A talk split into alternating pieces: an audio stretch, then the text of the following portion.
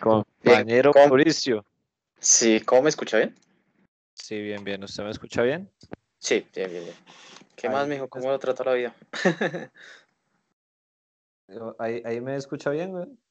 Sí.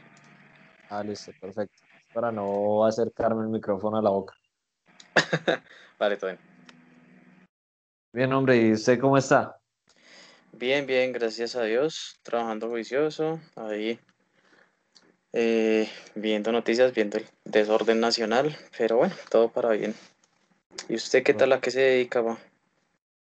Igual a, a trabajar, a, a, a jugar. ¿Qué más? ah, bueno, bueno, bien, bien, bien por ese lado. Siempre, weón. Entonces, bueno, como le había comentado, querido Mauricio, pues yo había creado este podcast hace un tiempo, sino que pues debido a, lo, a, a un tema de trasteo, pues que me cambié de casa y, y demás, pues no había podido sacar un capítulo nuevo. Pero desde el principio siempre quería invitarlo a usted por el tema de Yugi, la colección y todo eso, y, y hablar sobre el tema. Entonces, por Ah, eso pues le hice la invitación. Gracias. No, pues ya tengo una experiencia bien interesante, entonces creo que ya tenemos unos puntos de partida bastante buenos para charlar.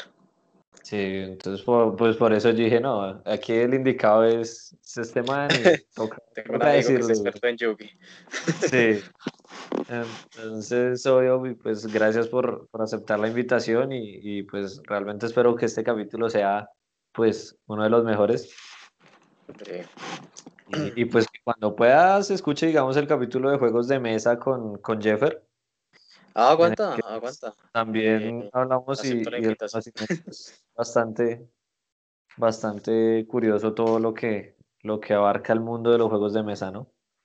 Sí, no, de hecho es mucho más chévere lo que yo pensé. Una vez acepté la, la primera vez que le acepté la invitación, estaba sin camello Ah, sí, y la vez que estábamos tenía nada mejor que hacer y la verdad fui y la pasé muy bacano. Y la segunda vez que fuimos, que fue en diciembre pasado, eh, mejor aún si no hubiera sido porque a la vez tenía que salir a... mm, tenía, tenía una cita al día siguiente, una cita que valió la pena, valió cada fucking día, eh, segundo.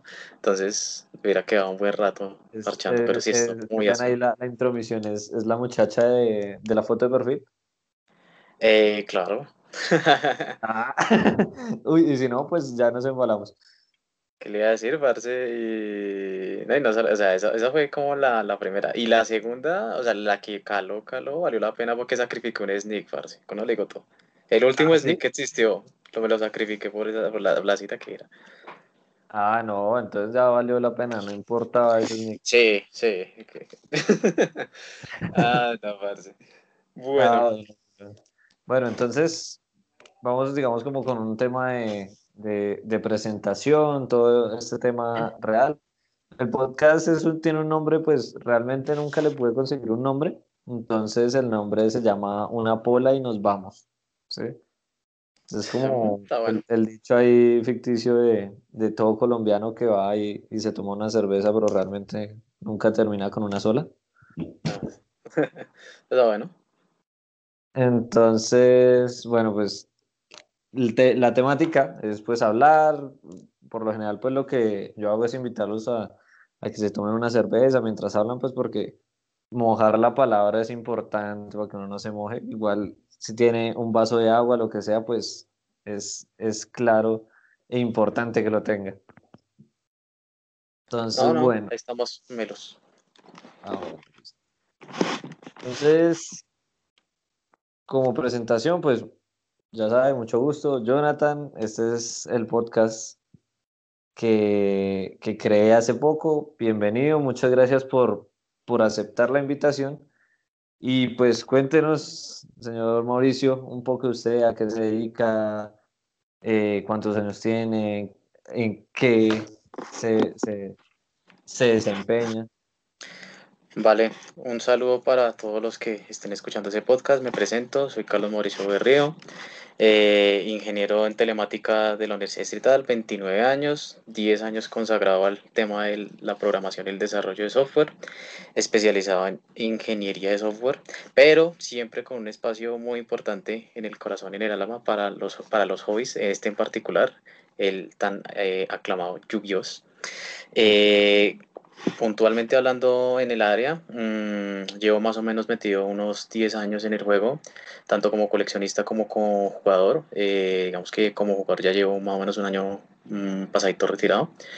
Eh, dentro del palmarés que podría destacar como jugador, mm, tres top de Nacional en el 2014, 2017 y 2018. En el 2018 fue mi mejor posición en un torneo Tier 2 eh, jugando quinto lugar. También participé en dos continentales, 2015 y 2016, perdón, y 2019, 2018 en Lima. Eh, también tops en regionales, torneos de tienda, etcétera, etcétera. Pero digamos que mi rol más distinguido ha sido como coleccionista.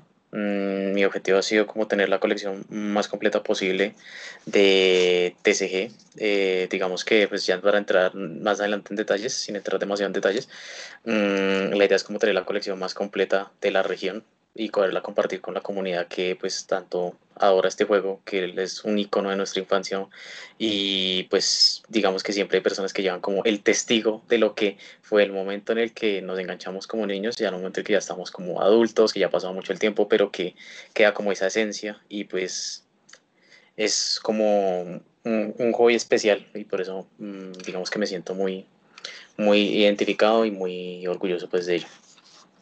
Ok, ok. Bueno, muy, muy interesante todo, todo este tema, Mauricio. Pero pues antes de, de, indagar un poco más en el tema, ¿qué, qué es la telemática? ¿Es que fue lo que eh, estudió? Ah, sí, sí, es como un híbrido. ¿Qué es exactamente? Entre, pues es más o menos como una ingeniería de sistemas, pero ligeramente orientada a redes. Ok, como a redes, ¿en qué sentido? Redes de computación.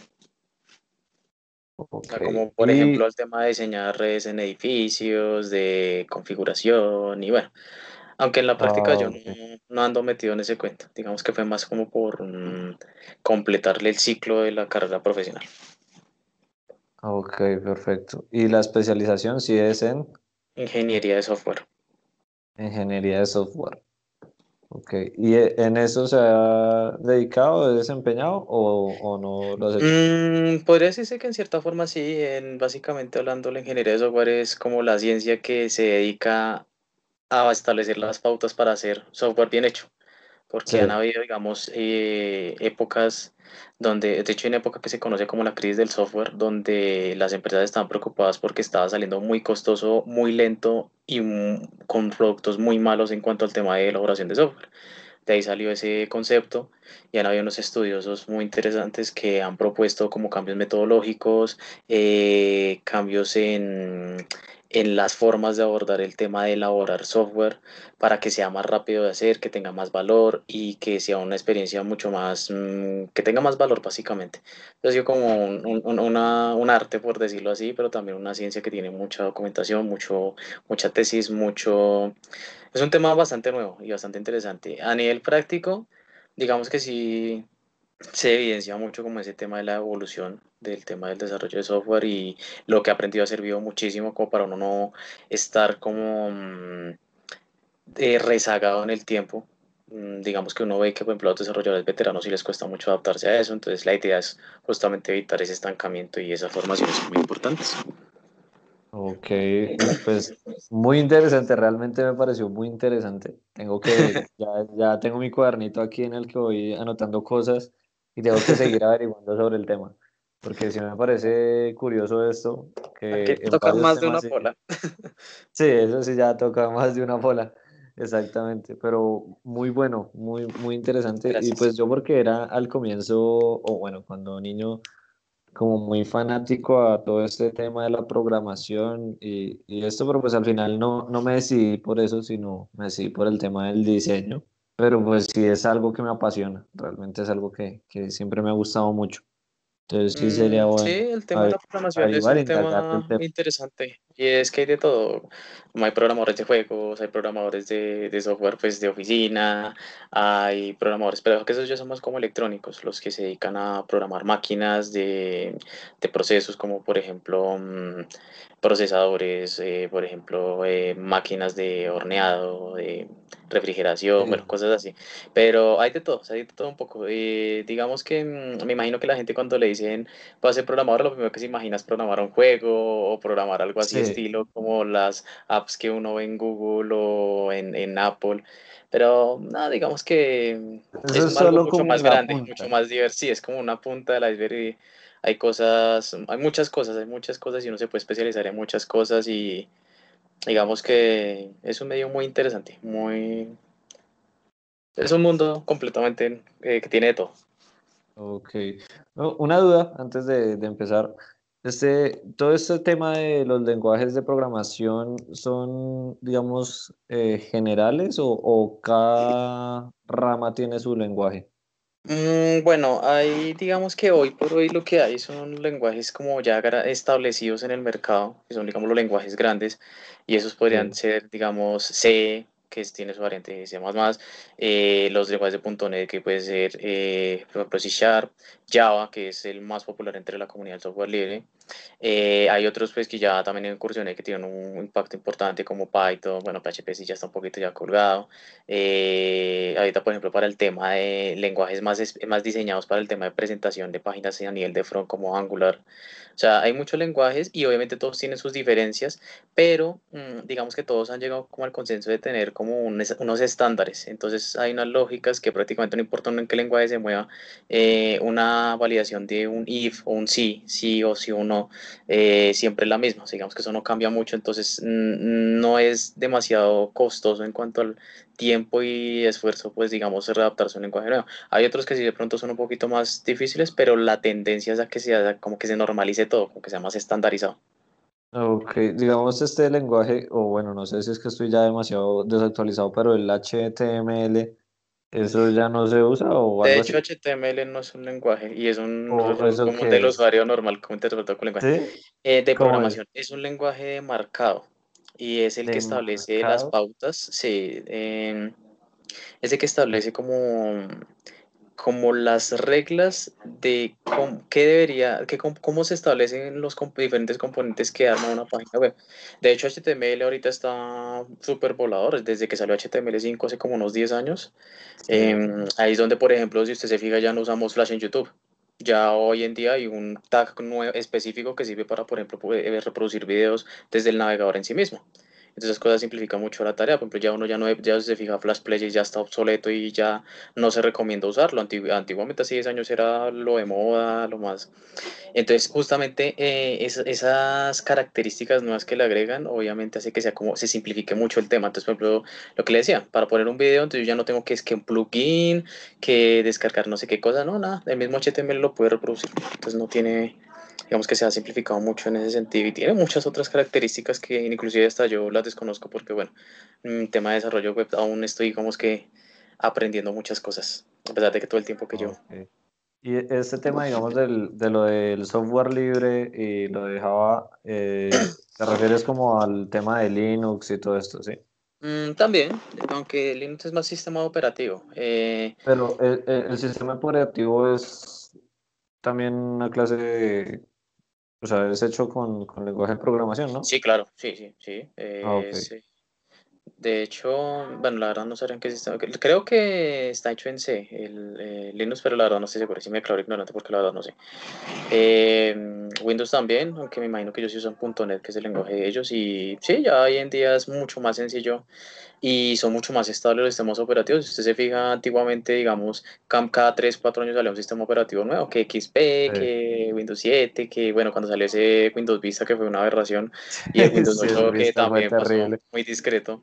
Eh, pero si usted se fija, por ejemplo, del Windows 7 al Windows 10, que estamos hablando de los dos sistemas operativos más mm, decentes que ha sacado Microsoft en los últimos tiempos, eh, la diferencia entre el 7 que fue en el 2009 y el Windows 10 que fue en el 2015, sí es cierto que existió Windows 8, pero nadie, la verdad nadie usó ese sistema Sí, operativo. por- Eh, yo, han yo sido muy estables y han pasado mucho tiempo sin que hayan todavía necesidad de sacar otro. Y más ahorita con la llegada de los smartphones, eso también ya como que ha lenteado mucho la necesidad, o sea, carrera armamentística que había, pero bueno, en vez de armas, obviamente es con el tema de desarrollar sistemas operativos, eso ya se ha pasmado mucho. Entonces ya la gente dice, no, pues ya tengo mi Windows 10 y eso, las actualizaciones cambian muy poco y es bastante estable. O sea, realmente eso también ya, digamos que ha cambiado mucho con el paso del tiempo. Y, pero Sí. para bien, en mi opinión. Yo tenía miedo de, de, de actualizar mi software, de, o sea, mi sistema operativo de, de 8.1 a 10, Y, y, y, vea que duré con el 8.1 mucho tiempo y lo actualicé este año, weón. O sea, hace como unos siete meses o seis meses actualicé a, Windows 10. No, no, el cambio se siente y eh, de pronto el tema de Windows 10 fue un poco difícil al principio por el tema de si eran portátil, porque al portátil sí le cuesta correrlo. Pero ya cuando ya sacan equipos más modernos, pues ya es eh, mucho más llevadero y, como le digo, el sistema operativo muy estable, lleva cinco años, solo de cinco años y prácticamente no ha cambiado nada desde que salió. Es muy práctico y hasta donde yo sé no hay noticias de que quieran sacar otro porque es que realmente como le digo ya los sistemas operativos ya no venden como antes entonces la gente a veces no va a llegar corriendo a instalar en más un Windows 11 hipotético porque uff es el último en guarachas. La gente está en su celular chismoseando en Google chismoseando en Apple eh, hasta ahorita pues que Xiaomi Huawei está que saca sus y estamos operativos entonces ya el mercado se fue por allá. Entonces ya digamos que el tema de PCs va a estar un poquito más en segundo plano. El sistema operativo digamos de los celulares ya sería como Android o exacto Android, ah, iOS.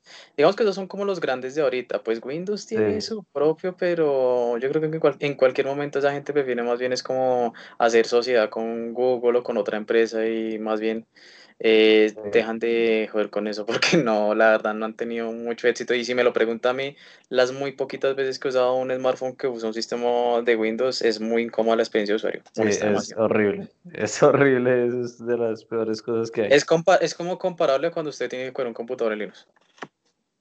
Uy, nunca he tenido un computador en Linux, entonces la verdad no tengo ni idea de cómo ah, se, eh, cambia bastante. Eh, yo trabajé yo, de hecho, a pesar de todo, pues sí me he tenido la oportunidad de foguearme. Trabajé un año usando Linux únicamente.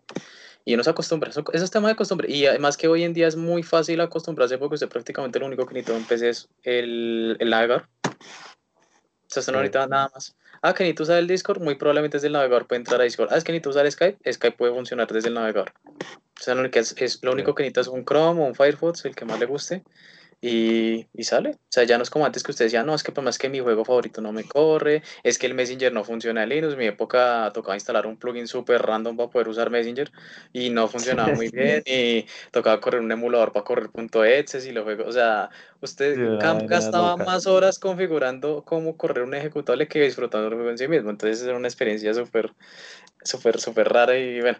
Pero bueno, digamos que la evolución de todo pues hace que, que, que, cambie ya el tema y pues ya obviamente ya son cosas del pasado y, serán cosas que la generación de nosotros será la única que entenderá de lo que tuvimos sí, sí, realmente creo, eso no, no, no se podrá, no se volverá a vivir, ¿no? O sea, no, la verdad no, porque es que de hecho ya hoy en día, aunque mi hermano me ha contado que ha tenido experiencias mixtas con Linux, el Linux de hoy en día es mucho más presentable que el que antiguamente. De hecho, en la época en la que yo estuve estudiando en la universidad los últimos semestres, cuando tuve que instalar Linux en una máquina para hacer un laboratorio, nos fue muy mal, porque prácticamente el solo formatear esa máquina y tener que trabajar en consola, escribir comandos para usted formatear su máquina cuando usted en Windows lo hace siguiente, siguiente, siguiente, pues es muy traumático, porque usted hace algo mal y después intenta adivinar en dónde se le dañó. Y usted miraba los foros en internet, los foros en internet hace 15 años no me parecían a los de ahora, era una pared, pero no, existía Reddit, no existía esta es horrible. Sí, sí. Ah, bueno, muy interesante ese. ese eso está para otro podcast. Sí, ese está para otro podcast. Va, a tenerlo ahí anotado. Ahí va a quedar chuleado. Ahí está. Todo bien. Para, para una próxima oportunidad. Entonces, bueno, aparte ya, ya retomando el tema y llegando a, lo que a lo que vinimos. ¿Cómo, ¿Cómo fue, digamos, ese ese primer contacto con, con, el juego? O sea, con Yugi, para que usted diga, no, eso es lo que me gusta, o que, ¿cómo fue todo? Bueno, ¿Cómo, eh, ¿cómo fue la historia? Fue el flechazo que todos tuvimos en mi generación cuando lo vimos la primera vez, o sea, muchos de ustedes se situarán por allá en el 2002, 2003, cuando estábamos disfrutando de un buen momento de mercadotecnia donde serie que salía, serie que tenía un éxito ridículo. Y sin tener que dar demasiados ejemplos, entonces pues yu se incorporó como a esa élite de series que estaban sentenciadas a hacer un éxito de generación. Pero se tenía un tema especial y era el juego de cartas. Y estamos hablando de que pues era una época donde lo más parecido que teníamos quizás eran los tazos y era para jugar cerca pared porque no era la única interacción así, bueno, y, y, y voltea tazo, como se llamara. Entonces pues ya está era un tema nuevo porque era un juego pues que tenía un reglamento, como, como bueno, tenía unas reglas que no eran demasiado estrictas, eran eran sencillas y era práctico. Y más que todo eso era como una buena combinación de que pues, la serie era atractiva, los artes de las cartas eran atractivos, todo era atractivo. Y como por si fuera poco, tenía un juego en Play 1 que era la verga. Entonces uno dice, Ah, oiga, no, no, este por juego... bien, O sea, todo, todo, sí, sí. ¿no? Y para los que de pronto no son tan veteranos, el Duels of Roses fue otro éxito de época. Entonces tiene muchos ángulos por donde uno puede recordar esta serie. Pero diría que la mía en particular fue pues cuando la dieron en tele que hasta en Perubólica la daban, eso mejor dicho, se daban cuchillo Sí, por tener los sí. derechos de cualquier serie en ese entonces. Entonces, mm, claro, eh, pues se disfrutó la serie, que me acuerdo que la daban en RCN en forma, porque pues bueno, en esa época tocaba hacerle competencia a Caracol como fuera.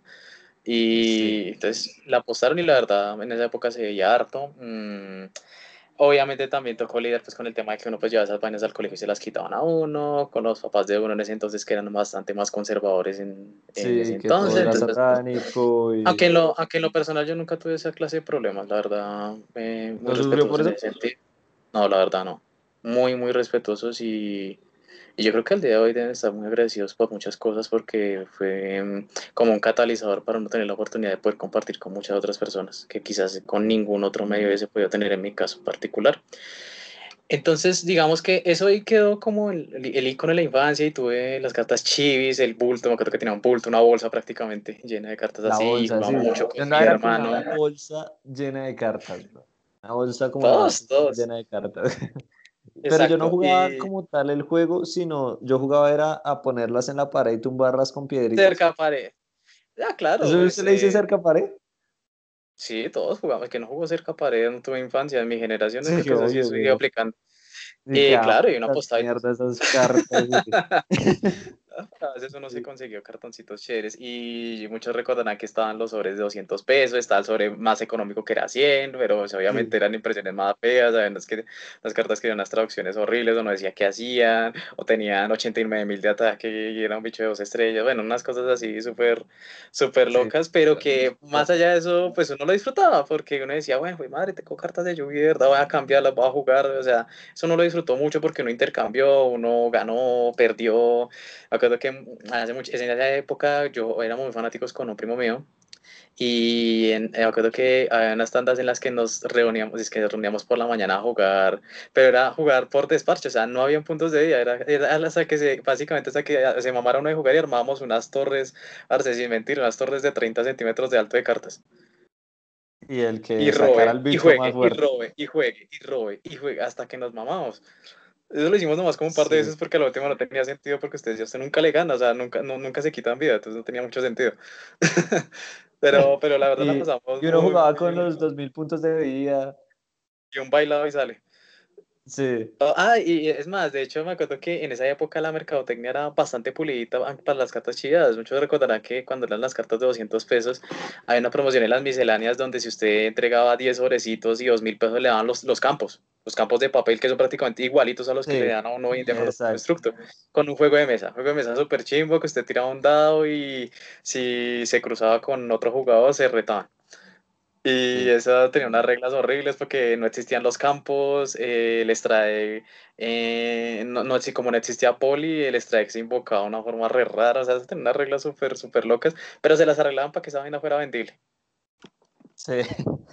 O sea, la hecho, verdad fue muy, muy entretenido. Y me parece curioso porque también fue uno de los pocos hobbies donde prácticamente toda mi familia se enganchó. Estoy hablando que muchos primos, de mayor o menor medida compraron al menos un sobre Yugi todos. Y a menos a uno de ellos les, les saqué alguna carta por lo menos así de desparche porque también las, las tiraban o jugaban solo cerca para ella y no pasaban. Pero fue, fue un enganche muy, muy, muy teso.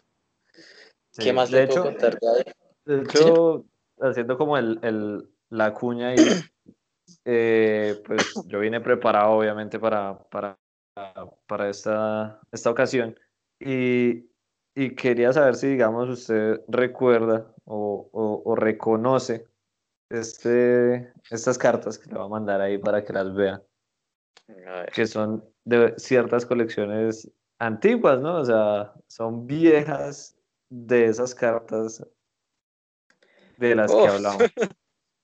Oh, esas están, están excelentes. Aunque estas me parece a mí están un poquito más nuevas que las que nosotros jugábamos. Em, de hecho, uy, me acuerdo que había una que tenía un reverso que era como un rojo con amarillo. Eran horribles. Sí, de hecho, de hecho sí tengo, o sea, de hecho sí tengo porque es que las Uy, tengo. o habían, había- o habían otras donde la- las generaciones de ahora no sabrán lo que... Hay gente que chilla porque Google Traductor es malo, pero las generaciones de ahora no van a saber lo que era tener ese tra- traductor de, de, de, sí, de 3 mil pesos que le traducía las cartas, decían el tarjetas. Ah, Eh, o que decía dibujé una carta.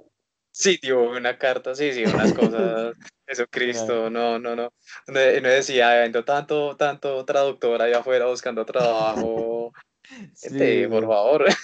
La gente obstante- buscando trabajo. y- No obstante, habían unas de 100 que me parecieron impecables, parecían prácticamente, pues obviamente no de la misma calidad, pero era una fotocopia de una carta de TCG, o sea, tenía el codiguito abajo a la izquierda, tenía el signo de Anubis ahí impreso a lo maldito hacia abajo a la derecha, pero lo tenía, tenía los puntajes, Sí, tenía el nombre, pero la traducción era casi impecable, yo diría, creo que es las mejores versiones de una carta chis que yo he conocido en todo el es que el- hasta el reverso era impecable, y esas Sí, valían solo hecho, 100 por pesos, detrás también valía 100 decían soles. Konami y toda la cosa. Esas, Sí, esas eran las que sí. más me gustaban. Y estaban muy bien hechas. Y esas ya iban a salir como un año, año y medio después de las primeras que salieron, pero uf, unas... Y ahí me acuerdo que fueron las primeras que conseguí los dichosos dioses, porque creo que todo niño que coleccionó, que intentó eh, jugar esta vaina, quería el sueño anhelado era tener las cinco copias de Zoya, el mago oscuro, un dragón blanco y azul, o los tres, y los dioses egipcios. Ah, y de pronto si, si era medio, medio simp, entonces una mago oscura. Sí. Yo intenté conseguir mis, mis, mis cinco partes de Exodia, pero nunca lo logré. O sea, realmente fue algo un poco difícil. Siempre terminaba con tres o cuatro piernas o cosas así. Y nunca me conseguía la cabeza o, o siempre me faltaba algo. Esa era como la, la gran frustración cuando, cuando intentaba conseguir esas cartas. No, y que me imagino que uno intentaba hacer un intercambio y entonces a tirarle el garrotazo. Entonces, ah, es que yo tengo la casa de Zoya, entonces venga, la arrancamos así, medio, medio de que uno traía para cambio. Sí. Eh, O uno le soltaba era cartón. Y ahí, ahí le envié la carta, creo que es la que estaba hablando. A verla.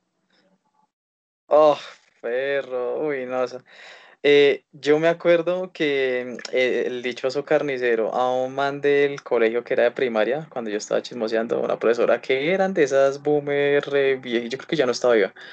Eh, le quitó mi hermano cuando estaba en tercero, imagínense, ya era anciana.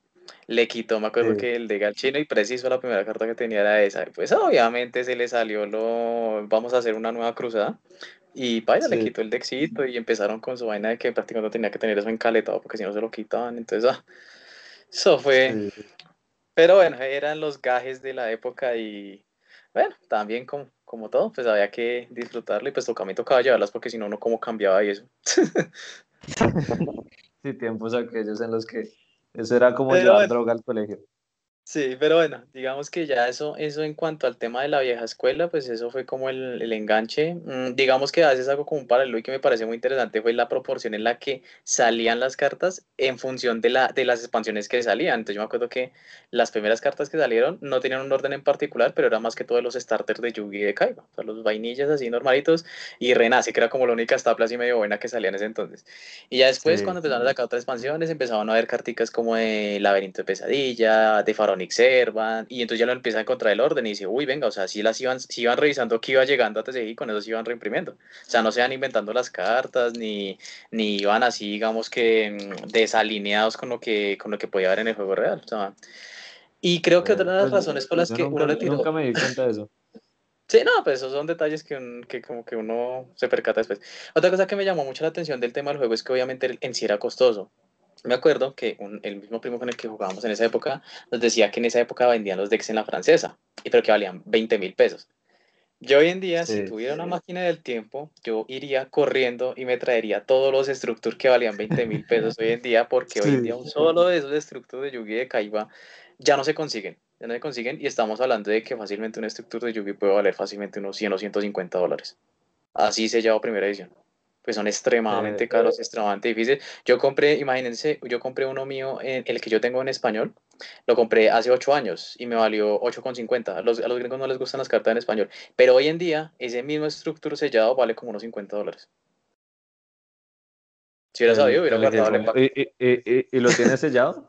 No, no, yo lo saqué y lo tengo en mi carpeta. Porque en ese entonces, pues como solo me valió 8,50 y pues estaba en español, dije, no, no, no tiene mucho, para mí no tiene mucho propósito guardarlos sellados. Yo sí, mis productos sí los saco, los echo en una carpeta así bien bonito y pues ya, Dios y suerte. Igual, aún destapados, muchas cartas mantienen un valor importante. Entonces, uno, digamos que, ah, eh, y también otra cosa importante es que pues mi colección no está hecha para venderse, es más como para conservarse y disfrutarla. Entonces, pues no ando muy pendiente del tema de cuánto le gané o cuánto le perdí a X producto o X carta. Ok, o sea, estamos hablando de ese structure que le acabo de mandar. Ya le, ya le confirmo. Eh, ese, sí, señor. Ok, ese también fue mi primer structure, weón. O sea, fue mi, mi primera baraja original, weón. Ah, severo. No, y me imagino que ya fue unos años después cuando ya, pues, el juego ya... Es que hay que tener en cuenta, una cosa importante en el juego es que em, tuvo una retracción muy importante. A, muchos, a muchos fanboys de GX no les gusta admitirlo, pero GX sí diría yo que fue la generación que más comprometió el juego, quizás en el momento en el que mejor se podía explotar. Pasamos de un 2005 porque la serie es mala y, y una serie de expansiones que no aportaron ni para el juego competitivo, ni eran atractivas para los jugadores nuevos, ni tampoco se veía como la voluntad de Conan, bueno, en esa época era Perdec también, la responsabilidad compartida, de ver a, a, qué le estaban apuntando. Entonces era un juego que se estaba muriendo lentamente y no le estaban agregando nada nuevo como para hacerlo llamativo. Por eso es mi convicción personal y, y un consenso muy importante que también está de acuerdo conmigo, es que la generación 5S fue vital para recuperar este juego porque si no, yo me atrevería así que en el 2008, 2009 este juego ya hubiera sido solo un triste recuerdo. No, o sea, no ¿X lo considera malo? Para mí es el que más comprometido. O sea, ni siquiera, sí, pésimo. Y es más, ni me atrevería, ni siquiera se ha comprometido tanto la, eh, el, potencial del juego, aún con lo malo que fue la serie con todo, pero al menos el juego competitivo era bastante bueno y salieron, salieron productos muy buenos y el, el, competitivo estuvo muy, muy bueno en ese entonces. En esa época estamos hablando de que eran los inicios del juego y había menos gente y pues obviamente más limitado el tema del cambio, eh, menos gente para, para poder competir y todo eso, pues más modesto los premios. Entonces era una época donde a mí, en mi opinión personal, eh, ya el juego se... De hecho, yo, yo casi no me metí en el juego en lo que fue el 2006, 2007 más que todo. Por lo mismo, porque la serie estaba muerta, estaba en un punto muerto, o sea, como que los, no había ningún arquetipo así, nada, no había nada atractivo, la verdad, no. Y entonces uno decía, bueno, pues se, se cumplió el ciclo, pues es lo primero que uno se imagina, pues bueno, cambia la página y pues mirar a ver qué, qué otra cosa así la rompe y pues bueno, estamos hablando de que es una época donde igual siguen saliendo cosas bastante prometedoras. Eh, pero sí, digamos que eso es como una especie de edad oscura del Yugi.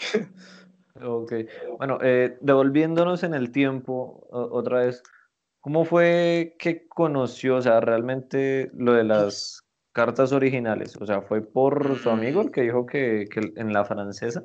No, ese fue, de hecho fue mi primo, pero no, no, ni siquiera fue ahí, porque yo nunca tuve la oportunidad de conocer la comunidad del juego competitivo hasta cuando ya muchos años después. Básicamente todo comenzó porque mi hermano cuando fue a estudiar al Marco Fidel Suárez, empezó a estudiar allí así como unos, bueno, eh, 11 años, bueno, más o menos, para allá en el 2009 más exactamente. Aquí, o sea, del Tunal. Sí, sí, sí, ahí. Eh, Entonces resulta que tenía un parche de amigos que jugaban Yugi, pero no solo jugaban Yugi, tenían, algunos tenían cartas originales. Y él decía, uy, ¿dónde se consiguen? Pues, resulta que pues en realidad siempre hubo una comunidad, pues aún muy reducida y todo, pero siempre lo hubo, y tenía cartas de productos, pues aún si fueran morbito, pues lo tenían. Y algunas personas los compraban y pues terminaron cayendo en manos de, de esos pelados que estaban jugando. Y pues claro, obviamente él me compartió eso y yo dije, uy, me interesa. Entonces le puso a jugar mucho con ellos, empezó a comprar carticas así chidas, obviamente obviamente a lo que valían en la época, mil pesos, dos mil, tres mil, si era bonita, brillante. Y prácticamente por allá a mediados del 2009 conseguimos nuestra primera carta original, que es una carta de Magician Force, no es de Magician Force, es de la Revelation 1, que se llama Ultimate Obedient Fiend o Demonio Obediente Definitivo.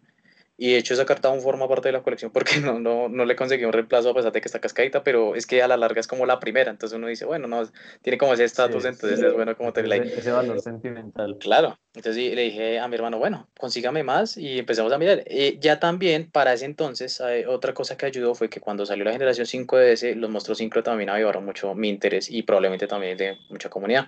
Entonces también me interesaba, por ejemplo, conseguir cartas chis que tuvieran sincros, cosas así.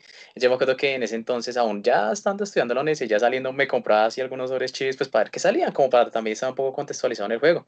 También me volví a investigar cómo, qué había sido la evolución del juego. Yo me acuerdo que yo estaba en ese entonces obsesionado por tener un catastro. O sea, ese bicho me parecía eh, el boss, o sea, muy, muy bonito. Y obviamente tuve que esperar algunos años para poder conseguir uno. Pero bueno, entonces ya conforme eh, pasó el tiempo, ella fue consiguiendo más cartas, ya empezamos a tener más cositas. Y cuando resulta que él se enteró, pues que un parche en el túnel que jugaba en la biblioteca. Y yo decía, venga, ¿cuándo se reúnen? Entonces me decía que entonces se reunían los jueves y los, los miércoles, los jueves, algo así, y los sábados. Entonces parchamos un día, eh, creo que fue un jueves que fuimos, que yo pues estaba, en esa época no estaba estudiando ni trabajando, y fuimos con él y jugamos. Obviamente yo tenía una armada, una baraja con cosas chivis y ni siquiera sabía usar eh, forritos, nada. Pero igual nos recibieron y se sintió ¿no? como la salsa con la gente, jugamos ahí unos amistosos y me dieron una pela terrible esa vez. Y, pero, pero quedé con ganas de más. Y dije, listo. Entonces ahí empecé a, a, armar las prótesis, a imprimir, como muchos hicimos ahí en el tonal. Y me acuerdo que el primer dexito que ya me armé fue un dexito de, de dequear, un deck de, de jarritas. Pero obviamente ya uno empieza a pegar la aterrizada del siglo cuando llega a jugar allá, la gente tiene ya más o menos un concepto de qué es juego competitivo, qué es meta, y le empiezan a dar unas palizas brutales, pero uno queda con ganas de decir, no, yo sé que puedo. Entonces, y, prácticamente... Y uno siempre quiere ganar con su deck, weón, o sea, así sea malo. sí, sí, sí, y y ya llega un punto en el que o lo aterrizan o uno se encuentra la manera de arreglar las patopear. O sea, yo tengo dos anécdotas con el del sí, de pues, pero tiempo después saqué un dexito de Arcimor y me logré calar un tope en el túnel y yo era el hombre más feliz de la tierra porque dije, fue madre, después de como año y medio dándole con este, por fin logré topear en este. Eso sí me tocó hacerle muchos cambios, pero lo logré. Pero eh, digamos que bueno, eh, digamos que sí, sin hacer tanto salto en el tiempo, también un momento importante en mi historia personal fue que cuando estaba recién graduado de la universidad y estaba empezando a conseguir trabajo, eh, mi papá coincidió con un tiempo en el que mi papá estaba trayendo mercancía de Estados Unidos. Una amiga le hacía el favor y resulta que también mantenía mucho nivel comprando mercancía. Cuando se puso a investigar, resulta que encontraba que la gente vendía las cartas por libras. O sea, imagínense, estaban deshaciéndose de ese Yugi a lo que marca y lo estaban feriando a precios ridículos. Entonces yo me acuerdo que compramos nuestro primer lote de cartas, estamos hablando de que fueron como unas 1200, que podían tener cualquier cosa. Morbo, morbo, el morbo. morbo, morbo que, que tenía mucho potencial para subirse y una que otra cartica full. Y, entonces, claro, las compramos, eso fue como a mediados, como en junio del 2010, más o menos para la época del Mundial. Y yo era el hombre más feliz del mundo porque yo decía, por fin tengo un pucho de cartas originales. Y me fui al tunal y empecé a intercambiar, empecé a jugar. Obviamente, pues tenía todas mis impresiones. De, eh, de, hecho, en esa época, yo no como no usaba forritos, pegaba prácticamente sobre las cartas con colbón las, las impresiones. O sea, sobre las cartas originales. Sí, sí, porque yo cogía las más malas y les pegaba colbón por encima. Ay, sí. Obviamente, en, ese entonces, en, ese entonces, yo todavía desconocía la existencia de los Hobby Center. Yo era sabido, pues obviamente ya no usaba forritos, pues ya pues tiempo después ya fue cuando empezamos a, mm, a tener eh, forritos, ya empezamos pues ya no tener que usar eso y empezar para otros decks diferentes, verdad que usé uno de, de Chaos Stone, que fue como lo más decentico que jugué ya pues para, para cuando empecé ya a jugador de competitivo. Eh, un deck de daño, un deck de tokens, que por ahí tenemos anécdotas con Giro, fue una recocha muy, muy, muy chévere. Y creo que un deck de Fairy Counter con agentes, pero ese no, nunca le fue bien. Pero bueno, te digamos que esas fueron como las, las, primeras incursiones en, ya con originales y fue ya en la biblioteca del Tunal y ya pues ahí empezaríamos a hablar de cómo fue la historia del, del, de la curva de aprendizaje para ya ser un jugador más de competición y el momento en el que empecé ya a decidir hacer la colección. Ok, bueno, eh, en, en, ese, en ese orden de ideas, ¿en qué momento usted decide, digamos, eh, volverse jugador competitivo o habitual en, en, lo que es el tema de las tiendas, ya de los hobbies, y no de la, del tunal como, como, como tal? Bueno, yo digamos que yo fui durante mucho tiempo muy fiel al tonal. Aun cuando yo tenía el tiempo y el deck para jugar en los límites, yo prefería quedarme a jugar en el tonal, aunque la premiación ni, no, fuera, digamos, proporcional o que la experiencia no fuera tan, tan buena, porque vale la pena recalcarlo. Eh, por solo por darles una idea, mi primer torneo que fue en un límite, en mi primer torneo, en la segunda ronda me zamparon al negro Torres, no le todo. ¿Ah, sí? Sí, entonces usted ya se imagina la aterrizada que le zamparon con el deck de tokens, me acuerdo bien.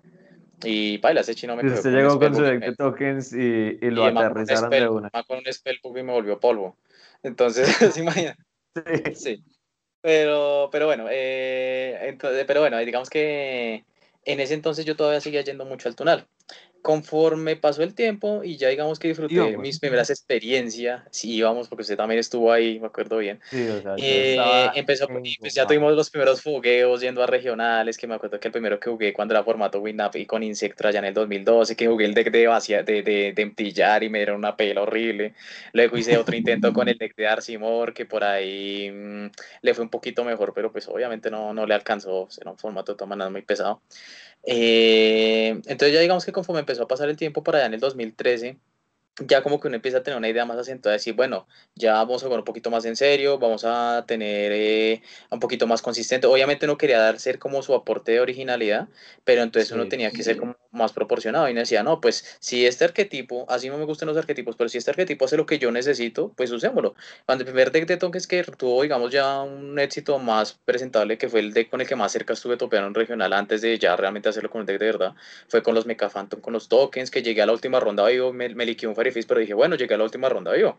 Eso ya es una hazaña personal, que fue en el mismo regional que Omar topió con los Madolches. En el mismo en el que yo fui con, con Raccoon. Mm, no, no creo porque será, ese, ese creo que ya era muy nuevo, no. No, esa es De hecho, yo fui con Raccoon y Que, que Pitillo jugaba con esas ranas con, con Cephalon. No, con, con los dimples. Y sí, Pero bueno, entonces ya, o sea, conforme ya fue eh, como disfrutando esa curva de aprendizaje también en el punto de vista de los torneos tierdos, entonces ya llegó un punto en el que dice, bueno, vamos a empezar a armar algo bueno, pero entonces ya la parte que seguía era, bueno, ¿qué armamos? Entonces coincidió que para ese entonces, eh, para parte, una pieza importante del deck de Arcimor era un motor arpías, entonces con la arpía descartada, buscar el campo y ya tenía un monstruo en el cementerio para poder buscar. Sin querer queriendo, di cuenta y ya tenía las Channeler. Pero entonces resulta que como en esa época salió el Legendary de Joy, venía la Harpy Dancer. Entonces, compré, como, esa época ya estaba coleccionando en forma, entonces compré varias casas y me salieron dos Dancer. Y yo decía, uy, venga, creo que con esto ya puedo jugar. Y efectivamente, un día fuimos, eh, el famoso Extravaganza, que fue allá en ese sótano de ese hotel en el 2013, jugamos y, me ganó un tapete. Y, yo, y fue mi primera victoria así importante eh, con un deck de competición. Y dije, uy, creo que el deck. Y para, tengan en cuenta que para llegar hasta ahí me tocó jugar contra un Dragon Ruler la final y lo gané. Entonces yo decía, uy, o sea, cuando, cuando, uno menos se da cuenta, uno pasa a decir como ese, esa persona que hace tanto ensayo y error a ser la persona que lo logró. Y cuando ya uno logra como esa primera victoria, uno se da cuenta de que uno está en la capacidad de hacer muchas más. Entonces dije, este es como la piedra angular para empezar a ser un jugador de competición. Y durante los siguientes 6, 8 meses fue el único de cruce porque era el que mejor le iba. Y por ejemplo, cuando Midgar abrió ya en 2014, arrasé con esa tienda, me gané muchos torneos. Me acuerdo que Jeffrey estuvo en uno de esos conmigo. Y mm, ya después, pues obviamente conforme el formato avanza, pues los decks empiezan a rezagar y ahí fue cuando dije, bueno, hay que cambiar por otro deck. ¿Cuál fue el que salió, sabes? Satellite Knight. Entonces me armé Satellite Knight. En esa época ya empezaba a testear usando Yu-Gi-Oh! Pro, que, era el de, el que hoy en día se conoce como Edo Pro. Eh, Me pareció muy práctico para practicar porque los satelar hasta ahora estaban OCG, entonces yo ya tenía una idea muy clara de cómo jugarlos cuando recién llegó el sobre, entonces bueno, ya ahí uno ya va puliendo muchos conceptos, puliendo mucho la técnica, la habilidad y ya pues tenía dominado Satellar, ya empecé a, a topear en tiendas recurrentemente, ya después apareció que, que el YCS, que los continentales, bueno, ya después empezaron a aparecer otros decks y bueno, ya digamos que ahí, ahí el tema de la escena competitiva, pues ya hay varias la historia del deck y el resultado, pero digamos que la esencia fue que diría yo que el momento en el que ya decidí cómo dejar el tema del tunal ya fue en el 2015 porque la asistencia empezó a, a decaer. y pienso que, pienso que fue una curva natural por el tema de que los hobby centers ya se han dado a conocer y ya eran espaciosos. Cuando yo estaba recién llegado al túnel, el único hobby center, bueno, creo que había otro, bueno, Valhalla y un límite cuando estaba ubicado en Milenta, pero muchos recuerdan que en Milenta no había más de 10 mesas porque no cabía más. Y era muy estrecho y muy incómodo jugar. Entonces, ya cuando el límite se trasteó a la 45, que ya cabía más gente, cuando apareció ahí Tokio, cuando apareció Midgar, pues ya no había una razón para andar digamos que estar en un rincón de un, de un, sitio donde no está diseñado para jugar, sino tener un espacio propio pues para compartir y pues comprar producto.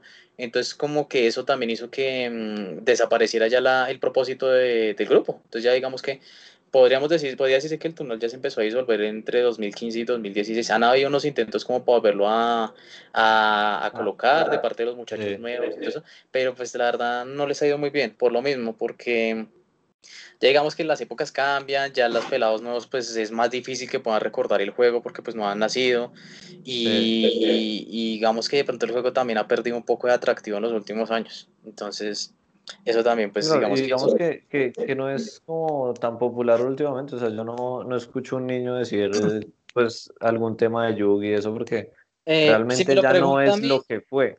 Sí, sí, como todo, porque lo que pasa es que también el tema de marketing y de publicidad como que no ha sido muy bien orientado. Si uno se pone a mirar, el último gran éxito que tuvo fue cuando salió la película de Dark Side of Dimensions la gente volvió a hablar de eso, hicieron una publicidad en el metro, en el metro allá de Tokio, o sea, mm, eso fue la locura allá y eh, como que rabió mucho la imagen del juego y la gente se volvió a interesar y todo eso, pero prácticamente desde que salió Yu-Gi-Oh! Brains como que no volvieron a, darle un buen impulso y lo último que ha hecho como Konami ha sido como retraerse mucho, o sea, ahorita sacaron la mecánica del Rush Duel como en un esfuerzo por intentar atraer a la gente, atraer otra gente, con una versión más compacta del juego, pero en sí uno se sienta a verlo jugar y no atrae.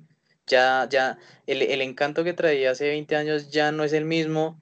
Eh, la gente, pues, o sea, como que las, las expectativas cambian mucho como para el paso del tiempo y pues con mí sigue ofreciendo más de lo mismo. Entonces, pues obviamente eso hace que eh, se empiece otra vez a como atravesar esa pequeña crisis, pues, yo lo podría llamar perfectamente crisis, aunque la gente diga, no, pero es que en los competitivos la gente sigue yendo, sigue jugando, pero la realidad es, hay un nicho de personas que prácticamente le están pagando por jugar esa vaina, que son la gente que patrocina, por ejemplo, el Negro Torres con su, con TCG Play, bueno, Pro Player o como se llame, la tienda. Entonces, cuando usted prácticamente dice, pues que yo estoy trabajando jugando en esto, pues bueno, ya cambia mucho la mecánica porque ya pasa de ser un hobby a ser su trabajo. Entonces uno no quiere incursionar como hobby teniendo que interactuar con personas que prácticamente se están jugando el pellejo en un torneo. Eh, entonces ya ahí cambia como mucho la dinámica porque dice, sí, claro, hay gente, pero el nicho ya no es eh, el más atractivo para una persona nueva que quiera venir a jugar de esparche, como de pronto sí lo fue antiguamente. De hecho, yo considero que, que esa época en la que todos íbamos a los regionales, a los nacionales y todo considero para mí fue como la época dorada para nosotros, en la que íbamos 6, 7, 8 personas al, al mismo torneo y entre todos nos organizábamos, armábamos los decks y llegábamos temprano allá al regional a, ayudarnos entre todos exacto. a Y si usted me lo pregunta, a mí en mi opinión personal también, por eso digo que la era Setzal no le sentó mal al juego, porque a pesar de que la serie no es buena, yo, mismo me senté a verla y mm, sentí que perdí un poquito el tiempo, aunque tiene sus, sus detalles pero el, el, el, concepto de los monstruos de tuvo un impacto tan bueno, casi tan bueno como el de los sincros, porque fue una mecánica que refrescó muchas cosas, la gente pues salieron ideas nuevas, salieron arquetipos nuevos, y eso también reaviva mucho el juego. Eh, digamos que los links ayudaron, pero ya lo mismo, o sea, como decían, bueno, ya otro sumo nuevo, o sea, como que ya se está empezando a quemar mucho el concepto de otro sumo. Entonces eso también de pronto le fue disipando un poco la fiebre, la fiebre del juego. Y lo que usted dice, eh, eh, la época dorada coincidió, y coincidió fueron muchas cosas. Primero, el formato. Eh, segundo, pues ya digamos que nosotros ya teníamos muchos de todos capacidad como adquisitiva para poder comprar más decks. Pues obviamente cuando uno está más pollo, más niño, pues uno no, no le van a uno costear un deck de competición de 3 millones de pesos. Bueno, estoy exagerando porque ya en esa época no valían tanto. Pero sí, o sea, aún siquiera considerando un deck de un presupuesto de 500 mil pesos, nadie, ningún papá en, sus cabales le va a dar toda esa plata a menos que sea realmente un papá riquito y se quiera quitarte encima al niño. Eh, entonces es eso. Como varios casos que conocemos. Sí, sí. Eh, uy, no, no, y tratemos de no, no tocar ese tema porque la verdad dejó anécdotas muy, muy duras y, uy. Eh, pero bueno, digamos que no es el foco de la conversación. Pero lo que sí podemos estar de acuerdo es que fue una época donde coincidió buen formato de juego, estábamos en mejor poder adquisitivo y proliferaron los hobbies. Porque yo pienso que si no hubiera estado un límite, creo que sí no hubiera sido lo mismo. O sea, no me imagino nosotros estar en esa época dorada del juego, entre comillas, época dorada, y que los torneos hubiera organizado la francesa Valhalla. Sí, no hubiera O sea, no, a mí, por ejemplo, no me hubiera jugado quizás el primer, si, si hubiera organizado un regional, habría jugado el primero y probablemente nunca hubiera jugado, vuelto a jugar, porque no, no me agrada, no me agrada ese hobby y, se quedó así como ese concepto. Y, la forma la que las cosas. Sí, sí, no, y, la francesa es demasiado insípida para organizar torneos y por eso creo que también se desentendió eso. Exacto. Sí, sí, sí, recuerdo, yo digamos, yo recuerdo toda esa época con, con cierta nostalgia, a mí me, me, me da nostalgia recordar esa época. Porque realmente sí la extraño. esa, esas son las cosas especiales de, de, la colección y por eso a mí me gusta cuando, digamos, viene algún parcero como Omar, como, como NM, cuando ha venido, cuando vino Jeffrey una vez. Y es que esto es como si estuviera viendo un álbum de fotos, parce. Usted se sienta, mira la carpeta de la generación 5S y usted dice, uff, qué chimbo cuando salieron los dos bichos. Yo me acuerdo cuando compré ese bicho, yo me acuerdo cuando jugué ese bicho. Eh, por ejemplo, cuando uno, veo un Stream Victory y uno se acuerda de los tejes y uno dice, uff, recuerdo cuando Jeffrey insolaba con esos tejes. Eh, o cuando, sí, cuando, y por ejemplo, uno mira la carpeta de sale, entonces mira, por ejemplo, allá 2011, 2012, cuando salían los hieráticos, que me decía, uff, yo me acuerdo cuando Jonathan tenía ese hierático que era un cáncer, eh, o cuando... o cuando... Me odiaban por eso, güey. sí, o Omar con sus fotones, eh, o sus Madolches, o cuando salió los Constellar, eh, o sea, muchas cosas, y claro, entonces ahí estamos como construyendo una historia importante del juego, que fue la época dorada que usted mismo dice, que para mí es más o menos tipo 2011, 2015, 2016, si lo quiere incluir, que fue como una época en la que el juego tuvo mejor dinamismo y tuvo arquetipos como más marcados. Si usted fija, por ejemplo, hoy casualmente está Tater estoy haciendo como una encuesta en, en un límite, donde decía cuál es el arquetipo más elaborado. Y usted se fija, las opciones más votadas fueron arquetipos que salieron más en ese lapso de tiempo. Darlord fue un deck que le sacaron el arte áspero, áspero en 2016. Borrinavis fue un arquetipo que crearon en el 2014. Eh, Shadow fue en el 2014 también. Y, y Bucket fue 2017 ya. Eh, bueno, sí, digamos, ya, 2011, en sí lo recuerdo como, como casi mi retiro, prácticamente. Sí, y, y más o menos... Eh, más o menos para esa época, ya cuando empieza el declive, lo que fue más o menos mitad del 2017 para adelante, mmm, eh, sí, ya ahí empezó a como, como a no ser como tan, tan, tan movido como tan llamativo para la gente. Entonces, bueno, lo que decía, entonces lo chévere, unas cosas especiales que me gusta tener la colección es como poder recordar esos, esos, momentos de decir, uff, yo jugué esto, a mí me jugaron esto y, y todo eso. Entonces, digamos que despertar esa, es, es, ese tema especial es como lo que le da ese significado a la colección, más de que sea un montón de cartas que están ganando valor y por estar guardadas. Sí, y, esos momentos como tan especiales en los que, digamos, uno como jugador competitivo, que, que, a mí me pasaban cosas curiosas y, y, que solo pasaban en el tunal, era, digamos, que yo llegaba con un deck competitivo estilo Jeratic y, y jugaba, digamos, contra Oscar. Si se acuerda Oscar que jugaba sus, sus bestias de cristal. Ah, sí. sí, sí. Y entonces yo con el super deck, super meta y toda la cosa y voy y lo ataco y, y me hace cilindros mágicos. Oh, eso es un clásico. Y, y, yo aún pasa, que... aún pasa. Han pasado sí. de hecho tengo una anécdota que me pareció muy, muy chistosa. Eso fue en un límite de hace como dos años, parece. Y estaba un, un pelado. Y el man también ya estaba como, estaba como otra vez ya incursionando a ser competitivo. Y se estaba armando pues ya un deck así bien, bien guache. Y entonces póngale cuidado que que, que entonces se le ocurrió armarse Blue porque Blue era el meta en ese entonces. Eh, bueno, entonces no, la es un poquito más vieja, como el 2017. Cuando lo obligaron cuando a ganar cuando, el mundial. Cuando Blue se ganó el mundo de la fuerza, prácticamente. Sí, y póngale cuidado. Que, y, y, y, un niño, estaba jugando contra un niño, y el niño estaba jugando con un starter, y se metió al torneo de todas maneras, y decía, uff, ese chino es muy, muy berraco, muy bravo. Sí. Y, el, y eso le tocó contra la semana. Y, parce, y puede creer que le, le, le, le empezó, briqueó como, como, un pro, como jugador Blue Eyes Pro se pegó sí. la brincada de su vida ese día. Y el chino empezó, bichito de 1008, a pegar, a pegar, a pegar, y lo mató. Y además decía, pero ¿cómo no va a salir nada? Salen todos estos ladrillos, no sé. Y pues claro, se emberracó y fue a jugar el segundo. El segundo sí lo volvió puré. Y fue a jugar el tercero. Y efectivamente, boriqueó otra vez. Y el chino pegue, y el chino pegue, y el chino pegue. Y cuando le salió la mano donde dije, listo, por fin me desatoré, tome su alternativo, pego, cilindros. Solo, solo, podía usar el efecto y se quitaba ese bicho porque sabía que tenía background, pero el chino pensaba que como el niño era un niño, pues no le iba a jugar nada así.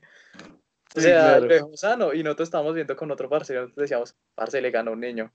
Yo creo que se, yo creo que se mató hasta traumatizado hoy en día. Pero, es pero como, son, son, anécdotas, son anécdotas. Sí, usted, usted, usted, usted no, subo la, la, época, ¿sí se acuerda del gordito este, el de ¿tienes cambio? Ah, aún, o sea, Aún. no se ha ido. No se ha ido. No se ha ido. Ah, todavía se. Bueno, él todavía. Sí, él. Me, no, no sí. trato de imaginar qué ha hecho ese pobre muchacho en los seis meses de cuarentena donde no han habido hobbies para poder ver. sí, weón. Pobrecito, marico. Sí, sí. quién sabe qué, qué, estaría haciendo. Pero yo me acuerdo mucho de una anécdota de, de, la tienda que, que, había antes de un límite ahí en la 45. La Mangalianza. Ah, Mangalianza. Sí, sí, esa tienda también pareció. En la que había un jugador Dark World y que jugó contra él y las bestias de cristal en, en pleno torneo y que el, el, gordito le fue bien y plena final y, y, como raro que a veces el Dark World se, se briqueaba. Briquea. Y briqueó preciso contra él, weón. Y ah. entonces todo, todo, final, todo el mundo viéndolos. Y el, man así con sus bestias de cristal explicando cada punto y cada línea del efecto. Ay, no. sí, sí, nada, pasado. Y a uno le tocan jugadores que, con todo respeto, jugadores especiales. Y a ese no le toca lidiar con eso. Porque es un problema, digamos, de, de tacto uno jugar contra esas personas. Pero son, o sea, son todas esas cosas que solo tiene el folclore de este juego porque ningún otro lo he visto. Porque yo he presentado con Omar a jugar mitos y pues son los mismos ocho mechudos, entonces pues ya se conocen tanto entre ellos que pues no tiene demasiada gracia. Está la gente de Magic, que es súper su cuento, no se, no se mezclan con nadie. No se mete con eh, nadie. Sí. que se casan hasta entre ellos y todo. Así bien endogámicos. Ah, y están los pelados de Pokémon que no dan que hacer, la verdad. Pero pues digamos que la, la clientela ha mucho antes de no dan qué hacer, le estoy dando un cumplido. no, mentiras. Eh, no, también son, es bacano, lo mismo, un poquito limitada. Quizás porque de pronto el foco de Jorge no ha sido tanto Pokémon. Quizás por eso de pronto TCG ayer ha tenido un poquito más de acogida para el juego. Eh, pero sí, o sea, pero entonces, bueno, el punto es que sí, de todo lo que hemos contado de anécdotas, de experiencia y todo eso, pienso yo que solo no la dio este juego y son de las cosas especiales por las que uno sigue metido en esto y que aunque el juego le, lo escupa, lo trate, no lo trate, no de forma tan gratificante como uno quería, no sigue adorando este juego. Porque a veces salía con, con, toda la rabia del mundo de quemar el deck y mandarlo al carajo después de tanto esfuerzo. O, épocas que yo me acuerdo, digamos, el, el las veces en la, la, vez que yo fui al regional con el Hazy Flame convencido de que me iba a ganar ese regional. Ah, sí lo recuerdo. Porque pues en el, en el tunal arrasaba con Hazy Flame. Mm. Y llegué allá y me arrasaron. aterrizadas que le pegan a uno. Sí, esas aterrizadas que uno... Y creo que eso es, eso es un punto, o sea, es como el, el punto importante dentro del juego competitivo.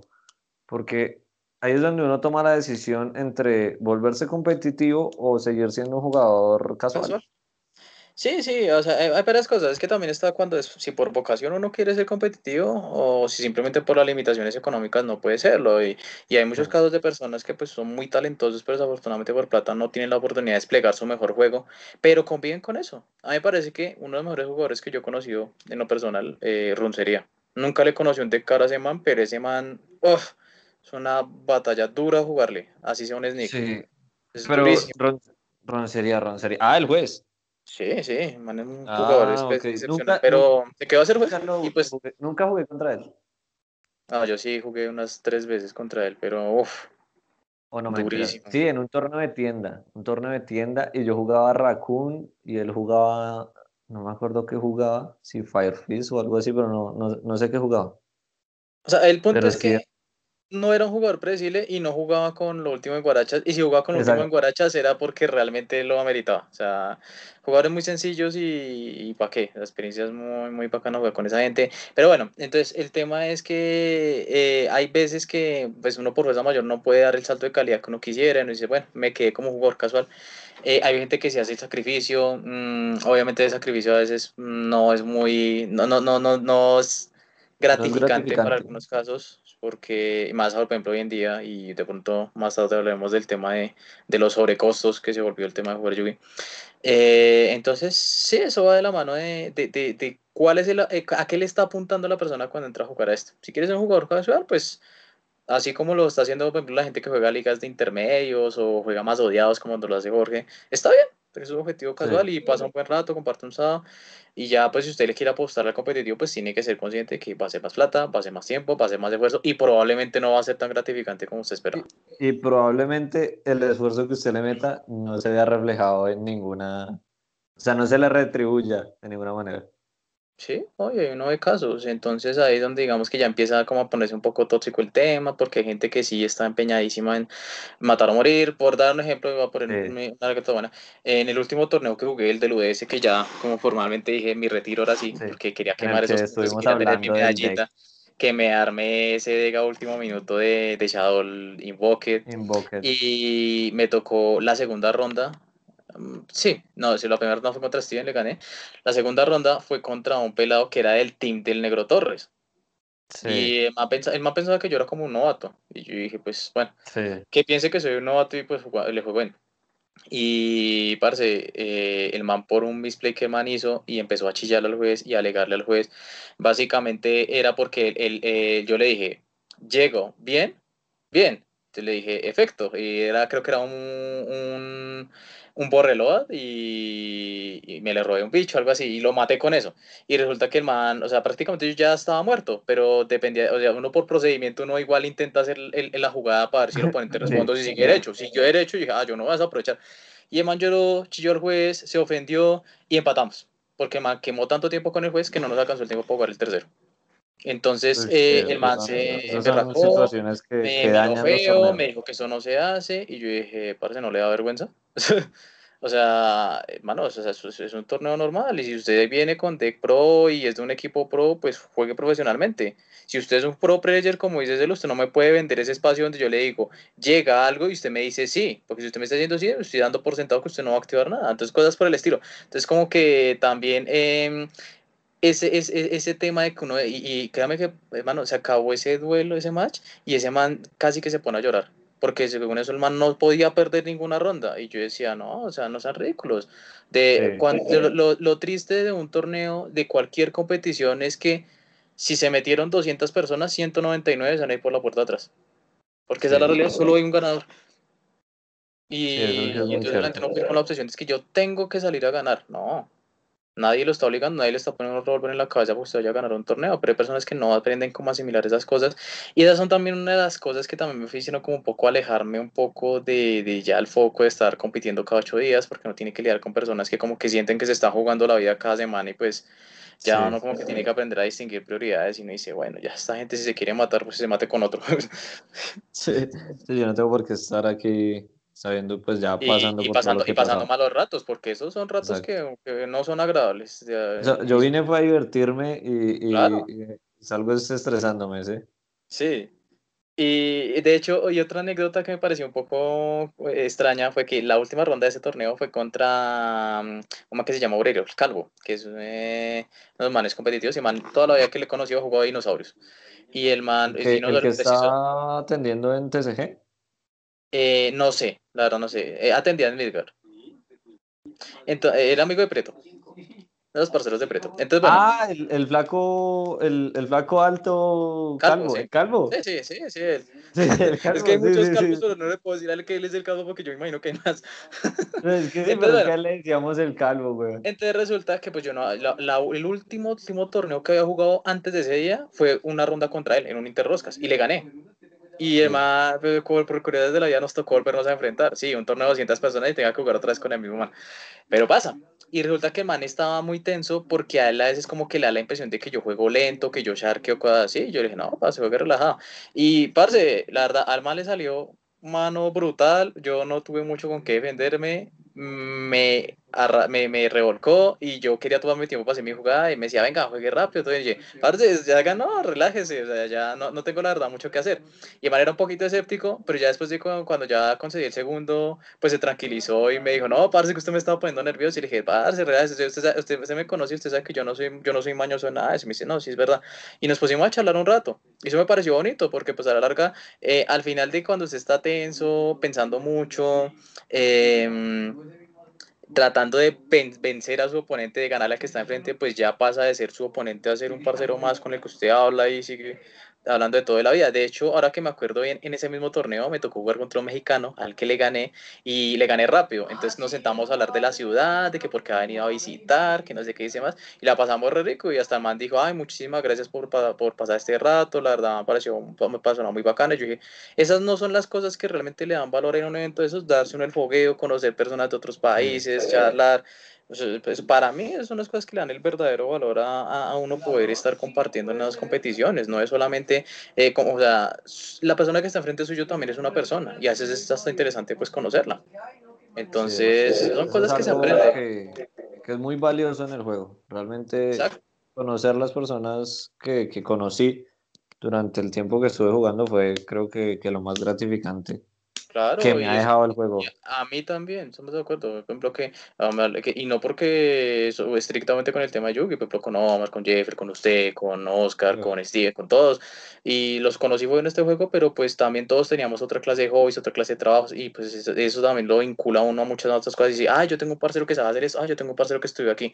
Entonces, ese es un nicho como, como todo, como, como cuando la gente. Eh, no sé, cuando, cuando tienen su, su, equipo de fútbol, como cuando la gente tiene su parche con el que sale a tomar, o sea, son personas que se, se vincularon fue por algo que tenían en común y ese es el, ese es el parche de nosotros.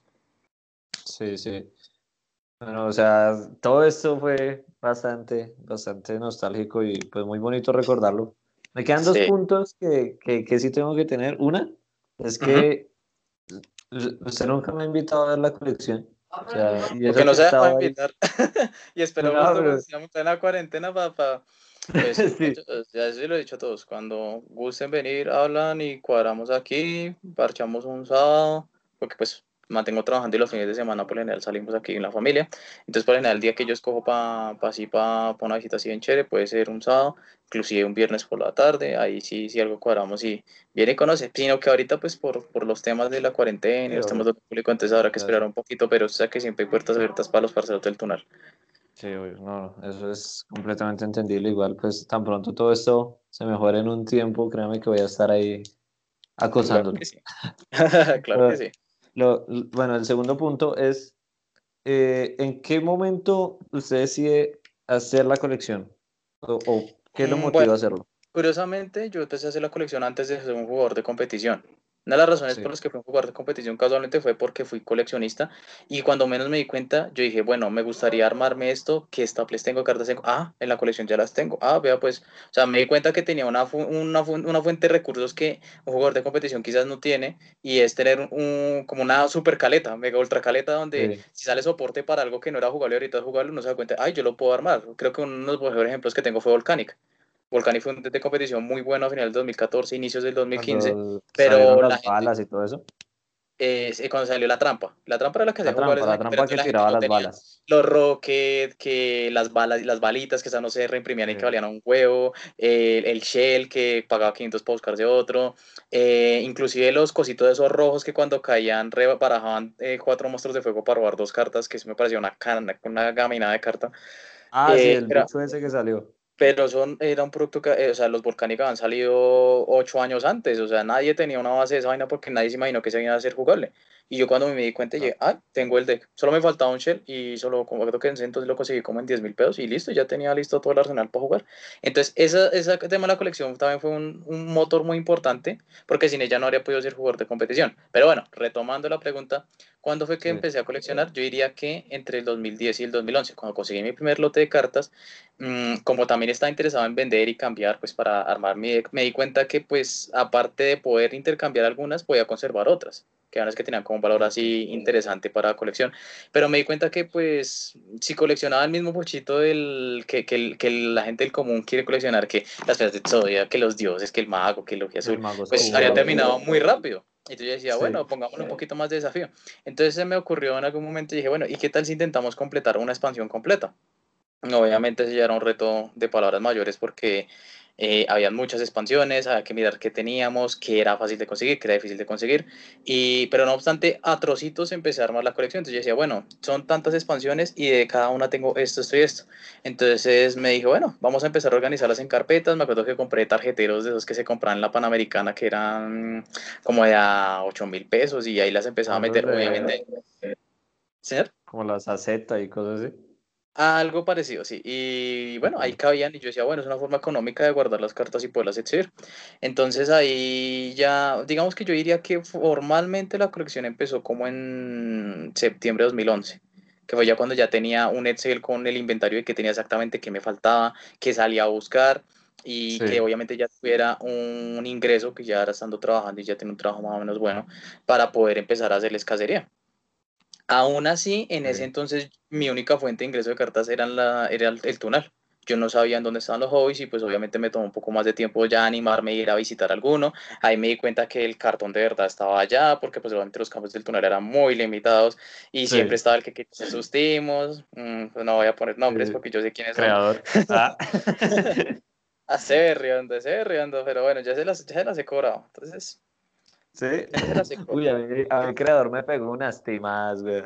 A mí también, pero vea que, ¿qué le digo? Eh, al, al, fini- al final del camino, mire que ah, ya lo último, pues ya él quería coleccionar sus Blackwing y quería, su, quería otra vez Blackwing y me tocó revenderle la base que él ya me había vendido años atrás. Sí. Entonces, pero le digo, pues ahí está lo que usted me vendió hace muchos años. Obviamente no estaba completa, pero estaba la mayoría con lo que ya que tenía. Y lo mismo, las carticas que tenía marcadas ahí con esfero en una esquina. Yo dije, no, mire, esas son. Ahí está. Ay, sí, esa es mía. Sí, bacano, bacano. Entonces, ese sí. como- Ahí fue cuando empezó la colección. Mm, Digamos que yo no esperaba que me fuera tan bien, porque prácticamente mm, al año y medio fue cuando completé mi primer sobre, que fue Return of the Obelisk. Eh, salió en agosto de 2012, lo completé como mm, empezando el 2013, ma- mediados más o menos. Y ya después de ¿qué ahí, como cuando empezó, eh, ese fue el sobre donde salían los Madolche. Primero donde salieron los Madolche, que ahí salía que el Yar Gigant, que El salía el Excalibur, los Excalibur y Jar todo. también salieron. Sí, sí, sí, los Jar Jars nuevos. Y creo que otra cosa también que como que motivó mucho a, a- a coleccionar sobres nuevos eran los sneaks. A mí me encantan los eventos y me encantaron hasta el Sí, último que, que disputaron, que fue el de Ignition, que fue en mejor. enero. Y, me pare- y otras atrocidades que me parece hizo Konami fue haberlos quitado. O sea, realmente eso era lo único que me mantenía vinculado al juego y decidieron no hacer más sneaks a partir de Eternity Code, que ese fue el sobre que salió en abril. Entonces... Pero, ¿por el tema de la pandemia o No, no, definitivamente? no, no. Decidieron sustituirlos por unos eventos de lanzamiento. O sea, básicamente, ¿cómo, cómo funcionaba un sneak? En un sneak usted pagaba un cupo, le daban cinco sobres y una promo Sí. y jugaba y al ganador al top le daban un tapetico. Una dinámica impecable, funcionó durante muchos años, la gente le encantaba jugar esa vaina. Algunos no tanto como otros, pero igual. Ahora, ¿cómo es? Usted paga, le dan 10 sobres, que ya no se conforma con 5 sobres, le dan 10 sobres, o sea, tiene que pagarlo de 10 sobres. Eh, y por rifa, creo que es por rifa, le dan, eh, mentiras, juegan un evento, pero el evento es con tech de verdad, o sea, no es con los de event- eventos tipo Sneak donde es paquetes de ya, sino que es con ahí ya los pierde decks toda la gracia. full, sí. Y el ganador se gana un tapete que es un poco más grande que un mousepad y obviamente no es ni la mitad de grande de un tapete verdad. O sea, no sirve para jugar, básicamente. No, eso sí es terrible. Digamos, en Pokémon Eso fue los. Espantoso, o sea, creo, y si usted le pregunta a Jorge, le pregunta a cualquier persona, dicen que eh, quitado los Zenith fue un gravísimo error de Konami. O sea, Sí, porque eso era lo que, una de las cosas que más animó a la gente a comprar producto nuevo y obviamente eso fue Claro, catastrófico. no, o sea, eso sí fue, o sea que esa decisión me parece terrible, terrible realmente Sí. para el juego. Se queda uno corto de parada, o sea, me pregunto a mí, es estúpida.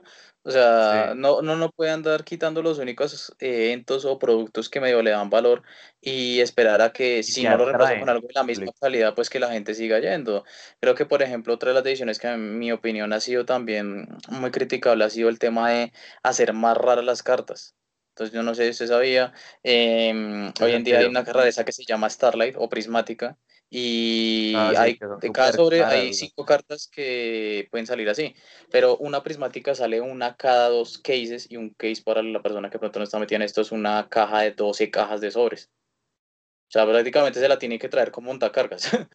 Y cada caja son 24 sobres. Exacto, entonces para que salga, o sea, la carta no es cara por lo extremadamente difícil de destapar, pero no porque sea, sea, sea útil para jugar prácticamente. Y si es útil para jugar, nadie la va, o sea, prácticamente se ponga así, alguien destapa una carta prismática y lo primero que hace es en- envolverla, en meterla en un, en un, en un plástico, en un, en una carcasa de pasta, para nunca sacarla de ahí. Porque es tan costosa que eh, doblarla duele, entonces la gente no las usa para jugar. Es más, inclusive según tengo entendido, en algunas competiciones no permiten usarlas porque están teniendo el mismo problema de grosor que tenían las cartas de liga. ¿Usted se acuerda de ese incidente que había? que, por ejemplo, esas cartas que se llaman Parallel, como el Renace, el Call of, que eran así todos créditos, no los dejan jugar porque el tacto es tan marcado que algunas personas pueden estaquear. Con estas Starlight parece que tienen el mismo problema. Entonces, imagínese usted, eh, no sé, por dar un ejemplo, y que creo que me parece el ejemplo más espantoso que he visto, un Baylor de, de 600, 700 dólares que no puede jugar. ¿Salió Baylor prismático? Sí, señor. O sea, y, otra cosa, por ejemplo, ahí me, me, arruinaron mi posibilidad de seguir eh, completando mi colección, porque yo, en mi caso, pues, entonces yo solo necesito una copia de cada carta que ha salido en esa expansión, independientemente de si es una mejor rareza que otra. Entonces yo, por ejemplo, digo, bueno, si la puedo conseguir Ultimate, bien, si no, pues una ultra sencillita, no pasa.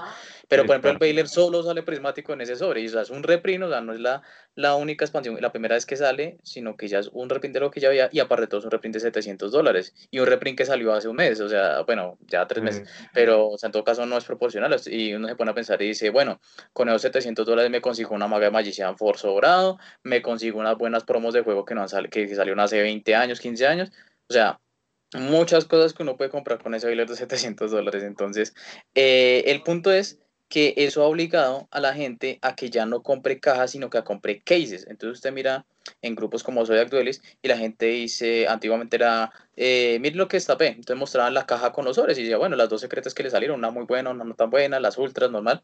Ahorita es, mire lo que destapé en dos cases y muestran un chorrero de cartas secretas morbo, que siempre las secretas malas son las que salen como arroz.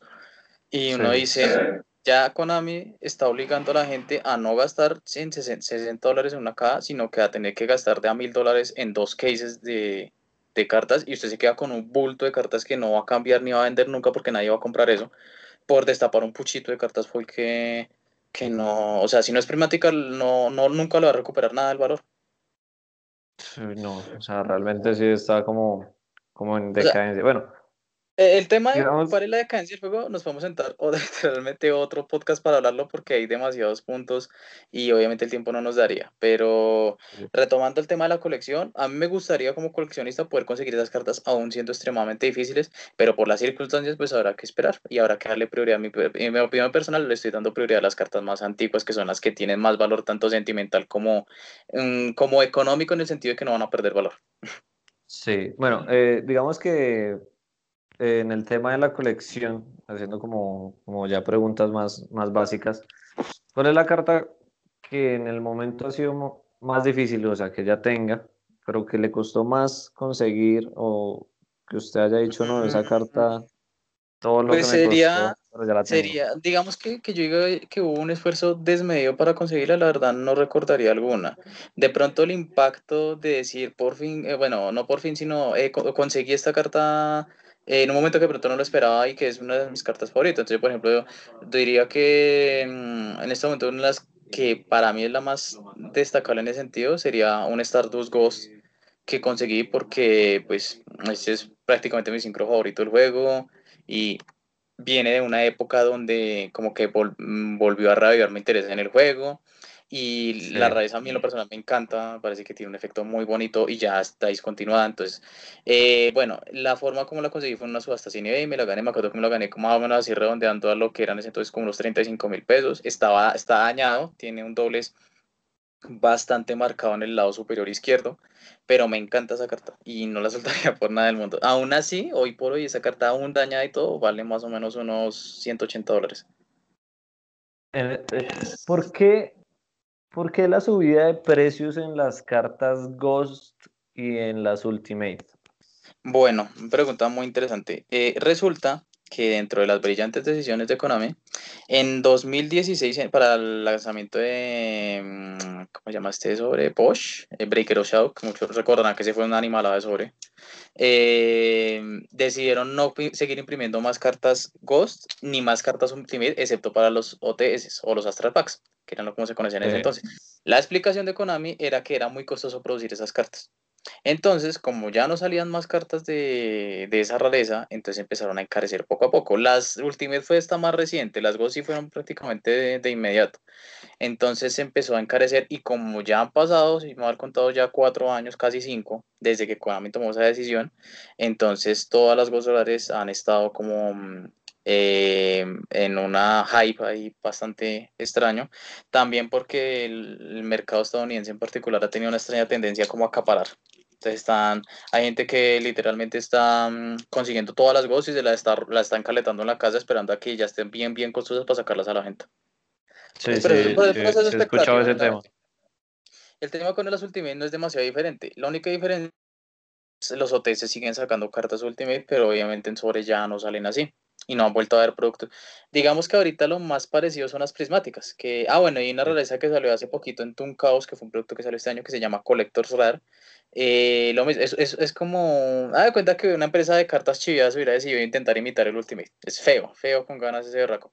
Pero por lo mismo, es tan difícil de destapar como las prismáticas que cada carta colector, la más barata vale como 80 dólares. Entonces, a mí como que se desvirtúa mucho el tema de si una carta realmente vale como se ve o como lo que hace. O sea, pero bueno, entonces el hype, digamos que vendría vinculado más a eso, a que ya el tiempo sigue pasando. O sea, uno, uno pensaría, ay, es que eh, hace poquito me conseguí ese Stardust. No, ya eso hace más de siete años. ya pasó el tiempo, ya no lo, no lo conseguí ayer ni la semana pasada, hace ya mucho tiempo.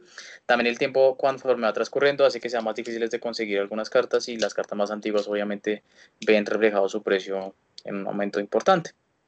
Sí, claro, como, como toda colección, básicamente. Yo también estoy en ese tema. Hoy por hoy, si yo me sentara a analizarlo, si yo intentara emprender esa tarea de hacer la colección de Yugi, hoy, hoy en día, yo ni siquiera lo intentaría. Es demasiado costoso, ya no, ya, o sea, lo cogí, el, el, tema de la colección lo cogí en un momento en el que era, o sea, era ahora o nunca. Oye, si el momento está barato, está la plata, y nada, ya hay una base, ahí era. Y el juego pues no lleva tanto tiempo, ya hoy en día con el juego ya lleva prácticamente 20 años circulando ya se hace muy difícil conseguir las cartas viejas y las más coleccionables en cuanto a antigüedad. Digamos, eh, en cuanto a los sobres antiguos, eh, ¿le falta mucha carta o...? De hecho, no, eh, pues los tournament packs, porque eran, si hoy en día vamos a conseguir un Astral Pack, un OTS Pack es difícil, imagínense en esa época que casi nadie jugaba. Entonces esas cartas son incomprables hoy en día, son cartas de cientos de dólares, pues no he tenido la oportunidad y pues esperaré en un futuro hacerlo.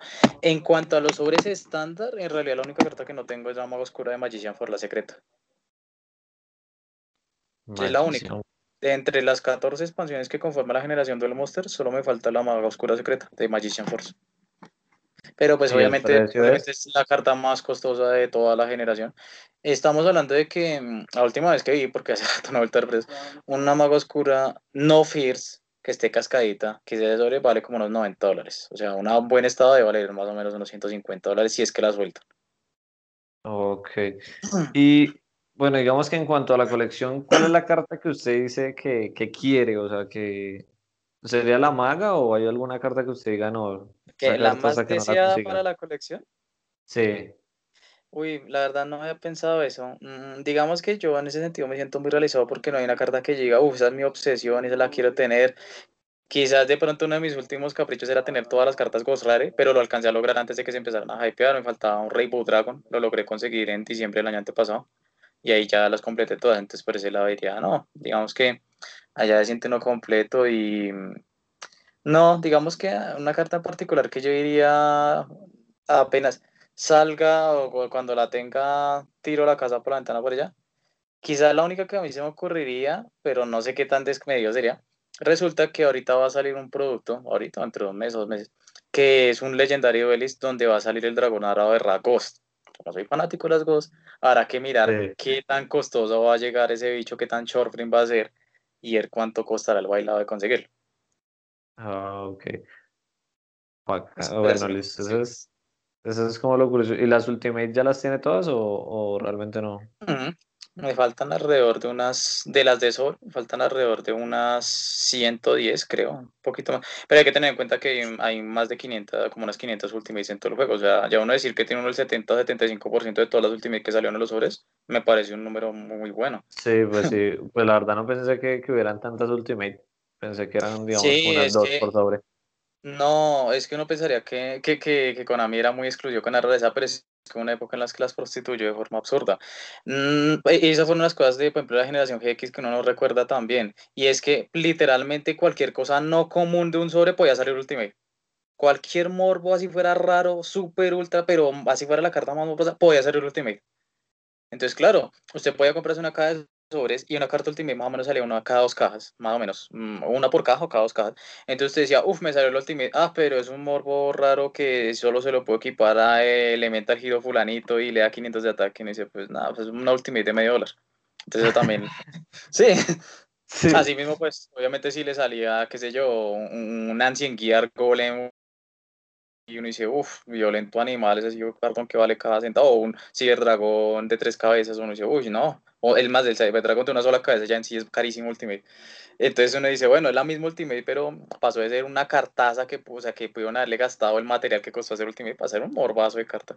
Entonces, eh, eso fue, eso lo hicieron durante más o menos como unas dos, diez, diez expansiones más o menos me, eh, como las 10, 12. Y luego, ya cuando salió la generación 5S o un sobrecito antes, ya empezaron a votar. Cada Ultra podía ser Ultimate.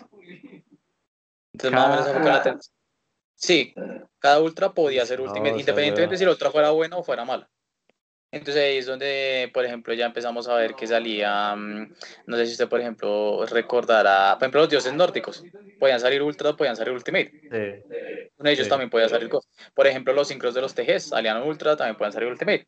Eh, entonces digamos que esa tendencia se mantuvo hasta cuando ya en el 2013, cuando salió Judgment of the que fue el sobre en la época en la que Omar topeó con el Mauche, ahí redujeron la cantidad de ultimates que podían salir en el sobre. Entonces lo que hacían era que escogían cinco cartas que podían ser secretas, podían ser ultras, no sé, y las sacaban ultimate. Por ejemplo, el Star Eater sale ultimate, eh, el Bujin Yamato siendo ultra no sale ultimate en ese sobre, por dar un ejemplo de ultras que no salieran así.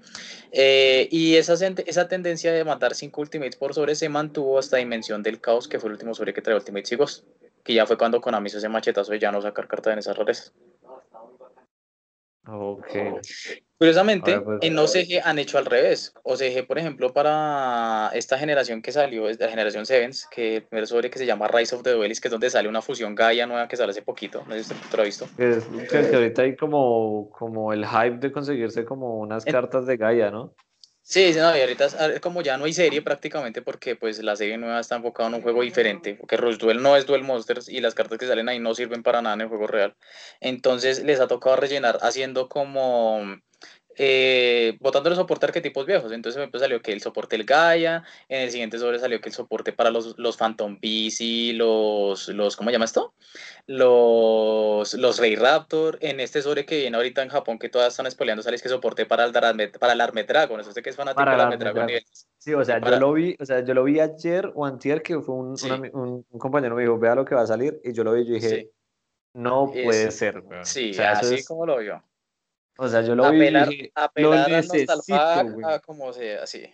Sí, o sea, yo, o sea, yo dije, no, o sea, ojalá no sea meta para que no valga nada, güey. No, eso no va a ser meta, pero barato no va a ser. O sea, porque lo mismo, la tendencia es, y con el dólar que tenemos también ahorita, eh, um, todo es, más costoso. Entonces uno queda como que, ah, como que aún para coleccionar siempre me tocó no sacrificar más pesos de los que pronto podía gastar en otro, en otro tiempo, hace unos cinco años. Sí, no, y eso que yo, digamos, tengo, todavía, todavía tengo ese, esa espinita de, de poder tener un, dar, un Armed Dragon nivel 10. 10 y, me, parece increíble, me parece increíble que en serio en Serricho no lo hayan reimpreso. O sea, no, hay muchas cartas, uno se sorprende, hay muchas, muchas cartas que no se han reimpreso y que necesitan reimpresión. Y Konami podría botar un Gold Series, un producto así random y las vendería muy bien, pero sigue reimprimiendo lo mismo. Por ejemplo, puede haber un bicho remolo, morbo y remalo que salió en la serie y salió en la última expansión y lo botan en un OTS. Y me dice, pero ¿para qué si lo acabaron de imprimir hace dos meses? Entonces, también son muy desproporcionados para, para el tema de saber qué reimprimir. Y el de ese Adme Dragon nivel 10, increíble. Solo salió del terminal. Creo que es el único reprint que existe. Sí, el del terminal y el de sobre, ¿no? Es secreto. Sí. Mm, no, es ultra. ¿Es ultra? Sí. Y el del terminal sí, es foil, pero con rareza también del terminal. Pero bueno, entonces, eh, mm, bueno, retomando el tema, porque ya nos, nos desviamos eh, en aquel entonces, cuando salió, empezaron a salir ese combo de expansiones, a Konami de OCG se le ocurrió la brillante idea de sacar unas Ultimates más guaches que las que ya estaban votando. Entonces, Ultimate ellos es, no sé si son mucho voltaje, o sea, es como si hubiera cogido el Ultimate más o menos como el que nosotros ya conocemos, pero como que le pusieron más relieve y aparte le ponen foil. O sea, o sea es una cosa, pareciera, no, es que no sé cómo, cómo explicarlo, o sea, tiene una muy buena combinación del tema del foil en la parte donde debe ser foil y el relieve donde debe ser el relieve. O sea, es como, es como si hubieran reinventado el Ultimate, pero bien hecho, o sea, ¿no? Como o sea, es un Ultimate bien hecho. Sí, o sea, mejor hecho que el que ya existía. Ya pues sí que los ultimitos de son bastante respetables. Pero sí, o sea, de la payasada que vimos de Tuncaos que sacó TCG a esa obra de arte el ultimito TCG, uno dice, uff, no, pero estamos, estamos muy lejos. Aparte que ellos sí no empezaron con eso de, ay, vamos a discontinuar las Ghosts porque son muy caras. No, allá han seguido saliendo cartas Ghosts, aún desde cuando aquí las discontinuaron y han habido muchas cartas que aquí han, allá, allá llegaron en Ghosts y son extremadamente coleccionables y aquí no existen. No sé si usted sabía, inclusive hay unos, los Legendary Duelis que son como los sucesores de los Duelis, para que esos productos no se vendían ni, ni, no, ni, regalados los quieren. Entonces, bueno, salieron esos sucesores. Y para hacer el gancho publicitario, lo que hacían en no sé, era que sacaban una staple en Ghost Rare. O una ¿Ah, carta icónica. Entonces, por ejemplo, cuando salió el primero, el de los ojos rojos, creo que salió el dragón negro de ojos rojos en Ghost. Imagínese el dragón negro Ross en el arte clásico Ghost, así con el, con el, con lo gráfico. Salió eh, para un producto, no me acuerdo cuál fue, eh, el mago oscuro y el dragón blanco y azul en las poses clásicas Ghost. ¿Pero esos no salieron acá? No, eso no existe aquí en Ghost. El azul sí, pero en la pose de la tableta. aún así esa pose es carísima, ¿no? esa carta Ghost es carísima. Pero allá no, o sea, con las no hablamos de las poses clásicas, las que todos queremos y disfrutamos. Así, las, las de la serie. Ajá. Y salió, por ejemplo, el despojo, salió plumero. Imagínese plumero de la Orfía Ghost. ¿A quién no querría tener eso en una colección? Sí, claro, claro, claro. Digamos que, eh, eh, ¿cuál es la carta como más cara que usted tiene en la colección? Que usted diga, no, esta carta es como lo, pues eso, más caro eso puede ir variando dependiendo de cómo sea el hype y todas las cosas. Yo diría que hoy por hoy creo que sigue siendo un, una carta Ghost que tengo, que es un Elemental Hero Chaos Neos, que tiene un error de impresión, un lote de impresión que salió ah, ese monstruo, pero salió con el nombre mal puesto. Dice llamar, se sale llamado Rainbow Dragon, pero en realidad es un Chaos Neos. Y el bicho salió así en un lote y salió así Ghost Rare. Y hoy por hoy, si no lo consulta en internet, vale como unos 500 dólares en promedio y está muy bien con sí, sí, me acuerdo de ese misprint. Sí me acuerdo de ese, de, ese error. Y pensar, y pensar que lo conseguí en la grandeza en 50 mil. Sí, uy, no, es que hay cosas que uno dice, uy, saber que, sí, sí. conseguí esto es, que, es que hasta para esas cosas eso es un buen álbum de recuerdos. Sí, sí. Yo tengo una duda, no sé, yo vi hace un tiempo que iban a sacar unas cartas nuevas no sé si eso es lo del, lo del Rush Duel, que son como las cartas clásicas, pero como si con fueran otro marco, Con otro marco y otro arte, ¿sí? Sí, como las cartas de la serie, por así decirlo. Sí, eso es Rush Duel. Eh, básicamente es parecido al Duel Links, creo que muchos ya lo han jugado, que esto usted lo jugó, no sé si lo alcanzó a jugar. Mismo Duel de muestras, pero con tres zonas.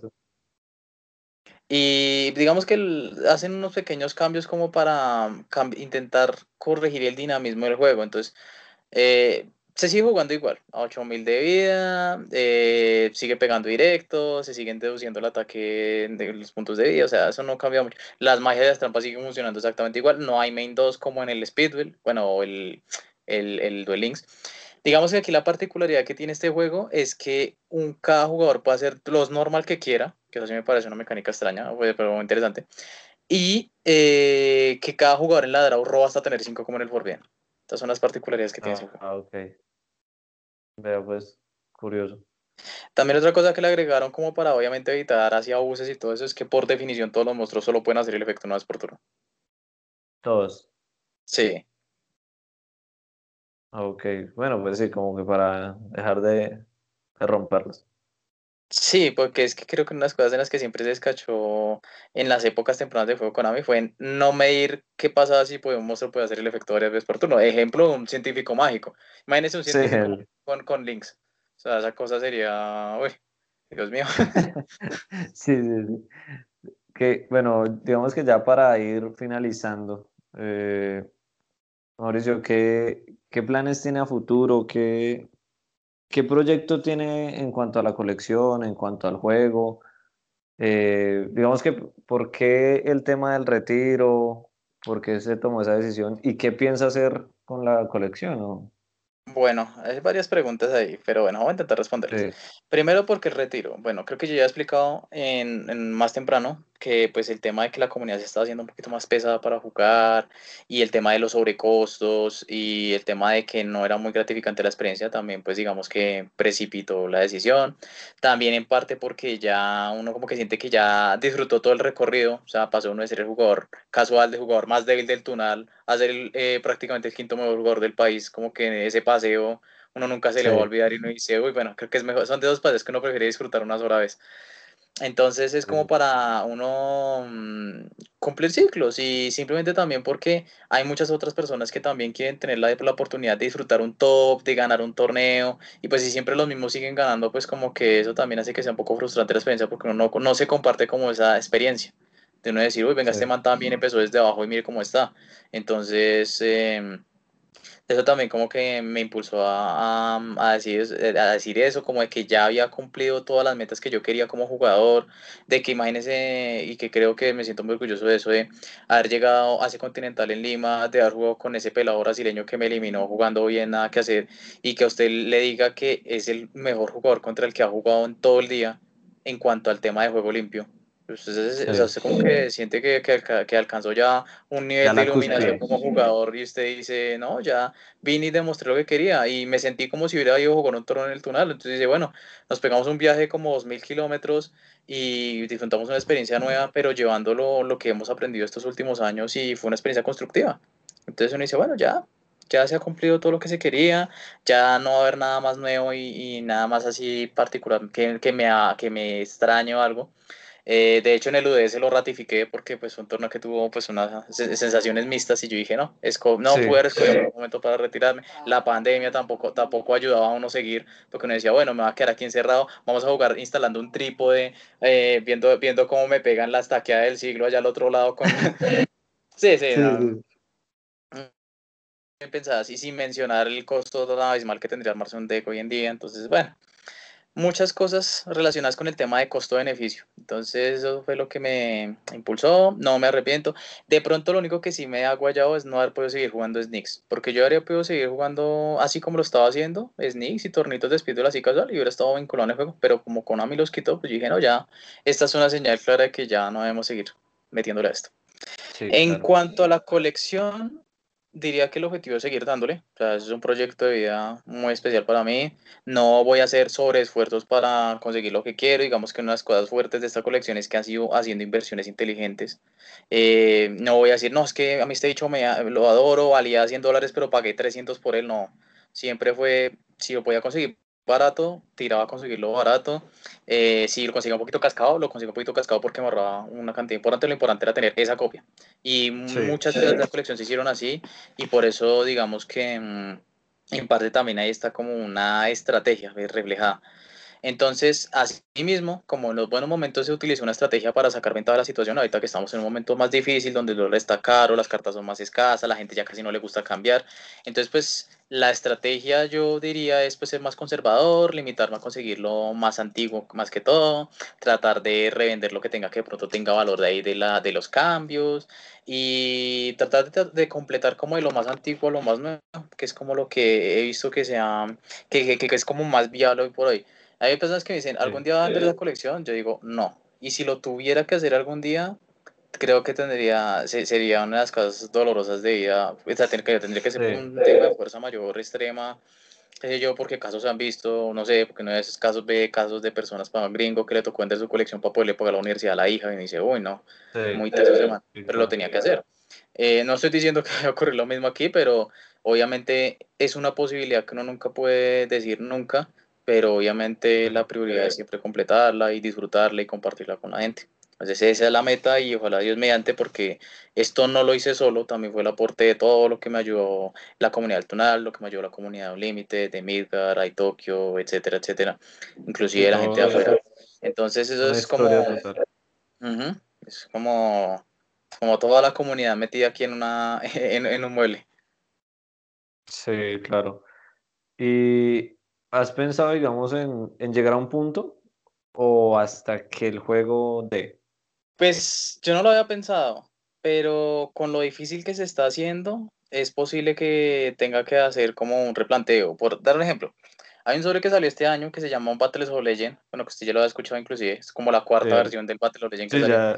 y aquí salió el famoso Dragón 10.000 años y el famoso Utopía en lenguaje astral. No sé si usted ha mirado los precios. Estamos hablando de un dragón de 1.200 dólares y una Utopía de 400 dólares. Digo, yo no lo voy a meter a eso.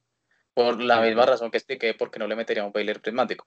Entonces, ese, por ejemplo, va a ser un producto que se va a quedar mucho tiempo ahí y nunca sabré si lo voy a poder terminar o no. Entonces, ahí digamos que el pensado uno sería, bueno, pues consigamos lo que sea conseguible y ya después Dios proveerá, como todo. Entonces, no sé, el tema de dejarlo en un límite, eh, digamos, siempre, estamos, siempre estoy como marcando límites en cuanto a no sobreextenderme, por ejemplo, solo colecciono TCG, porque gente dice, ay, pues usted no tiene carta en japonés, porque no las puedo usar, básicamente esa es la razón por la que nunca me animé a coleccionarse y porque son más difíciles de encontrar. Eh, me animé a meterle a Speedwell. Me estoy empezando a medio arrepentir porque la comunidad no creció como se esperaba, no han sacado casi productos en Speedwell, pero han sacado vainillas que a mí me han encantado, que son de la época del Forbidden Memories y eso hace que haya valido la pena. Pero bueno, eh, eso digamos que en cuanto al de Speedwell, digamos que está en un estancamiento donde uno no sabe, bueno, ¿valdrá la pena coleccionar ese producto? No, bueno, hagámosle. Pero en cuanto a Rush Duel, yo por ejemplo no lo voy a coleccionar porque no lo considero un juego como tal de Yugi. Entonces ese, por ejemplo, no lo, no lo incluiría suponiendo que llegue algún día a CSG. Entonces ahí no va marcándose como límites. Y pues también simplificándose un poquito la vida para intentar terminar esto. También, ¿por qué? Porque tengo más otros proyectos de vida que estoy ahí cumpliendo y obviamente el efectivo lo voy a necesitar, el tiempo lo voy a necesitar. Entonces aquí ya toca pues empezar a, a administrar un poco mejor esos recursos para mirar qué tan lejos podemos llegar, pero no duden que la colección va a seguir dándole para poderla completar. Y, pues obvio hay, hay proyectos, como usted dice, que, que ya necesitan como el tiempo que usted le dedicaba a eso. Claro, porque eso, eso, esas tardes de los sábados, las noches de los viernes. Pues no digo que no, no las voy a volver a usar, porque obviamente uno necesita su rato de esparcimiento. A mí me encanta ir a un límite, a mí me encanta que echar cata, que mirar cambio, pero ya el tiempo que uno le dedicaba años atrás, cuando uno gastaba un sábado entero allá cambiando, cuando nos iba un fin de semana ante un domingo a jugar un regional, el domingo el único día a veces que uno tenía descanso y uno decía, no, no, ya hay momentos en el que ya uno tiene que parar. Entonces, sí, esas son las clases, las, las cosas que van variando conforme, conforme pasan los años. No es para siempre, no todo es para siempre y todos somos conscientes de eso. Sí, eso sí es algo muy cierto. Entonces, pues Mauricio, realmente creo que, que esta hora, casi dos horas en las que estuvimos compartiendo pues anécdotas, historias, todo, todo el tema de la colección, pues realmente me llenan, me llenan mucho, fue algo, fue como todo un viaje, todo todo un recuerdo de esa época en la que estuvimos jugando y pues que para mí es tan importante que pues ya es un tema más personal que pues me ayudó en muchos, en muchos aspectos y creo que a muchas otras personas también. Y, pues realmente agradezco que pues que te hayas tomado el tiempo y haber aceptado la, la invitación al podcast y, y poder hablar y conversar sobre el tema sí, admito que, que, pues sí, me pegó duro, muchas cosas me pegaron duro que yo dije, ah, nostálgico. Y una situación que, pues que sí quiero dejar antes de, nada, eh, me pareció, aunque no se lo expresé como fue en el momento, como bastante triste el momento en el que usted nos, nos comentó su, su decisión de retiro. Eso fue algo que, que, que, me marcó, realmente me marcó porque no sé, no sé, pero pues era como la única persona que seguía, ¿no? Era la única persona que seguía después de que todos, todos nos retiramos por X o Y motivo.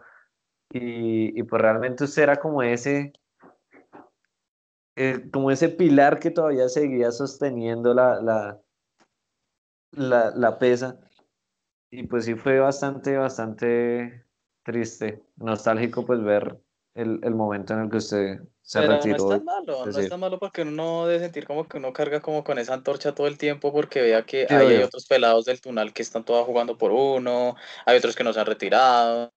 Entonces es lo mismo, es como dejar esa estela para que otras personas también compartan esa experiencia y, y sí, porque no todo es para siempre. Lo importante fue que en el tiempo que uno estuvo jugando, que haya sido una experiencia que haya valido la pena, que uno pueda contar todas esas anécdotas sin, digamos, eh, arrepentimientos o rencores Ah, no, o decir, no, es que este juego me quitó todo porque ha pasado y no escuché.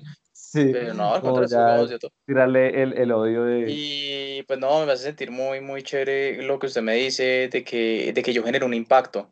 De que, Sí, como le digo, yo llegué a ser la persona, el jugador más débil que va en el Tunal y me convertí en un referente y eso no lo habría podido conseguir en ninguna otra parte porque usted sabe que hay entornos competitivos para todo, pero pues obviamente uno no va a dar la talla o no le va a Sí. gustar a uno. Entonces, por ejemplo, digamos, no sé, el pronto el sueño de uno de pronto era ser un jugador de fútbol prominente, pues obviamente el físico no le dio, pero de pronto le fue bien en esto. Entonces uno dice, bueno, fue un referente en, en, en, este, en, este, en este hobby. Entonces eso lo llena uno mucho porque uno inspira como a otras personas. Y esas son las cosas que le dan sabor a todo este tema. Sí, claro, claro. No, y pues re- de verdad, pues Ma- Mauricio, weón, nos creo que hablo por todos y muchas gracias por todo el tiempo y por todas esas cartas que nos prestó en, en los momentos de torneos en los que uno, uno, uno no sabía ni qué hacer y, y uno no, digamos a Mauricio, a ver, no, no, Mauricio, tienes esta carta, y sí, yo la tengo y se la presto y tal, y uno, "Ah, gracias, weón, o sea, era... Pues es algo que, que, que es invala- eh, invaluable, ¿sí me entiende? O sea, todo, todo ese apoyo que hubo de su parte hacia nosotros. Entonces, pues creo que parte de todos, pues muchas gracias y espero, esperamos que la colección se termine y que siga creciendo y pues que todas sus metas y proyectos en la vida pues los logre. Pues recuerde que en el Tunal y la comunidad del Tunal siempre siempre lo va a estimar y siempre lo va a tener como alguien muy importante que pasó por ahí. Muchas gracias. Ustedes saben que todos ustedes también están en el corazón y se les quiere a todos como no imaginan. Señor, entonces, tan pronto este podcast se suba y toca es que todos lo, lo, lo oigan, weón. Todos lo, lo escuchen y, y, y, y viajen en el tiempo y se acuerden pues de esa buena época y, y recuerden pues todas esas cosas de, de, de la mejor manera, ¿no? Claro. Bueno, entonces Mauricio, muchas gracias. Vale, Muchas gracias por haber compartido con, con, conmigo este, estas casi dos horas. Eh, Vale, y pues bueno, nos estamos hablando. O sea, Vale. queda de pronto pendiente un nuevo podcast hablando sobre, sobre otros temas en los que pues sí quedaron ahí, por ejemplo, todo el tema de, de su carrera y pues el tema de la decadencia del juego y todo esto. Pero pues Claro, creo que este fue un espacio. capítulo bastante, bastante bueno. Entonces, tan pronto esté subido el podcast y se pueda ver y todo, pues que lo compartas y que, que la gente lo pueda escuchar. Vale, pues listo. igual, muy agradecido, hombre. Muchas gracias y pues Vale. saludos por allá a todos, a la familia. Vale, Saludos y a gracias todos. a la gente que haya escuchado este podcast cuando lo escuche y, y que hayan disfrutado esta experiencia, que ojalá que se interesen un poco más en conocer la historia de este juego y, y sí, aceptaré la invitación para más adelante, para alguna otra charla bien interesante. Hay muchas cosas de que hablar. Sí, señor. Bueno, Mauricio, muchas gracias. Vale, Que pa, estés bien y nos hablamos. Bueno, chao pues. Chao.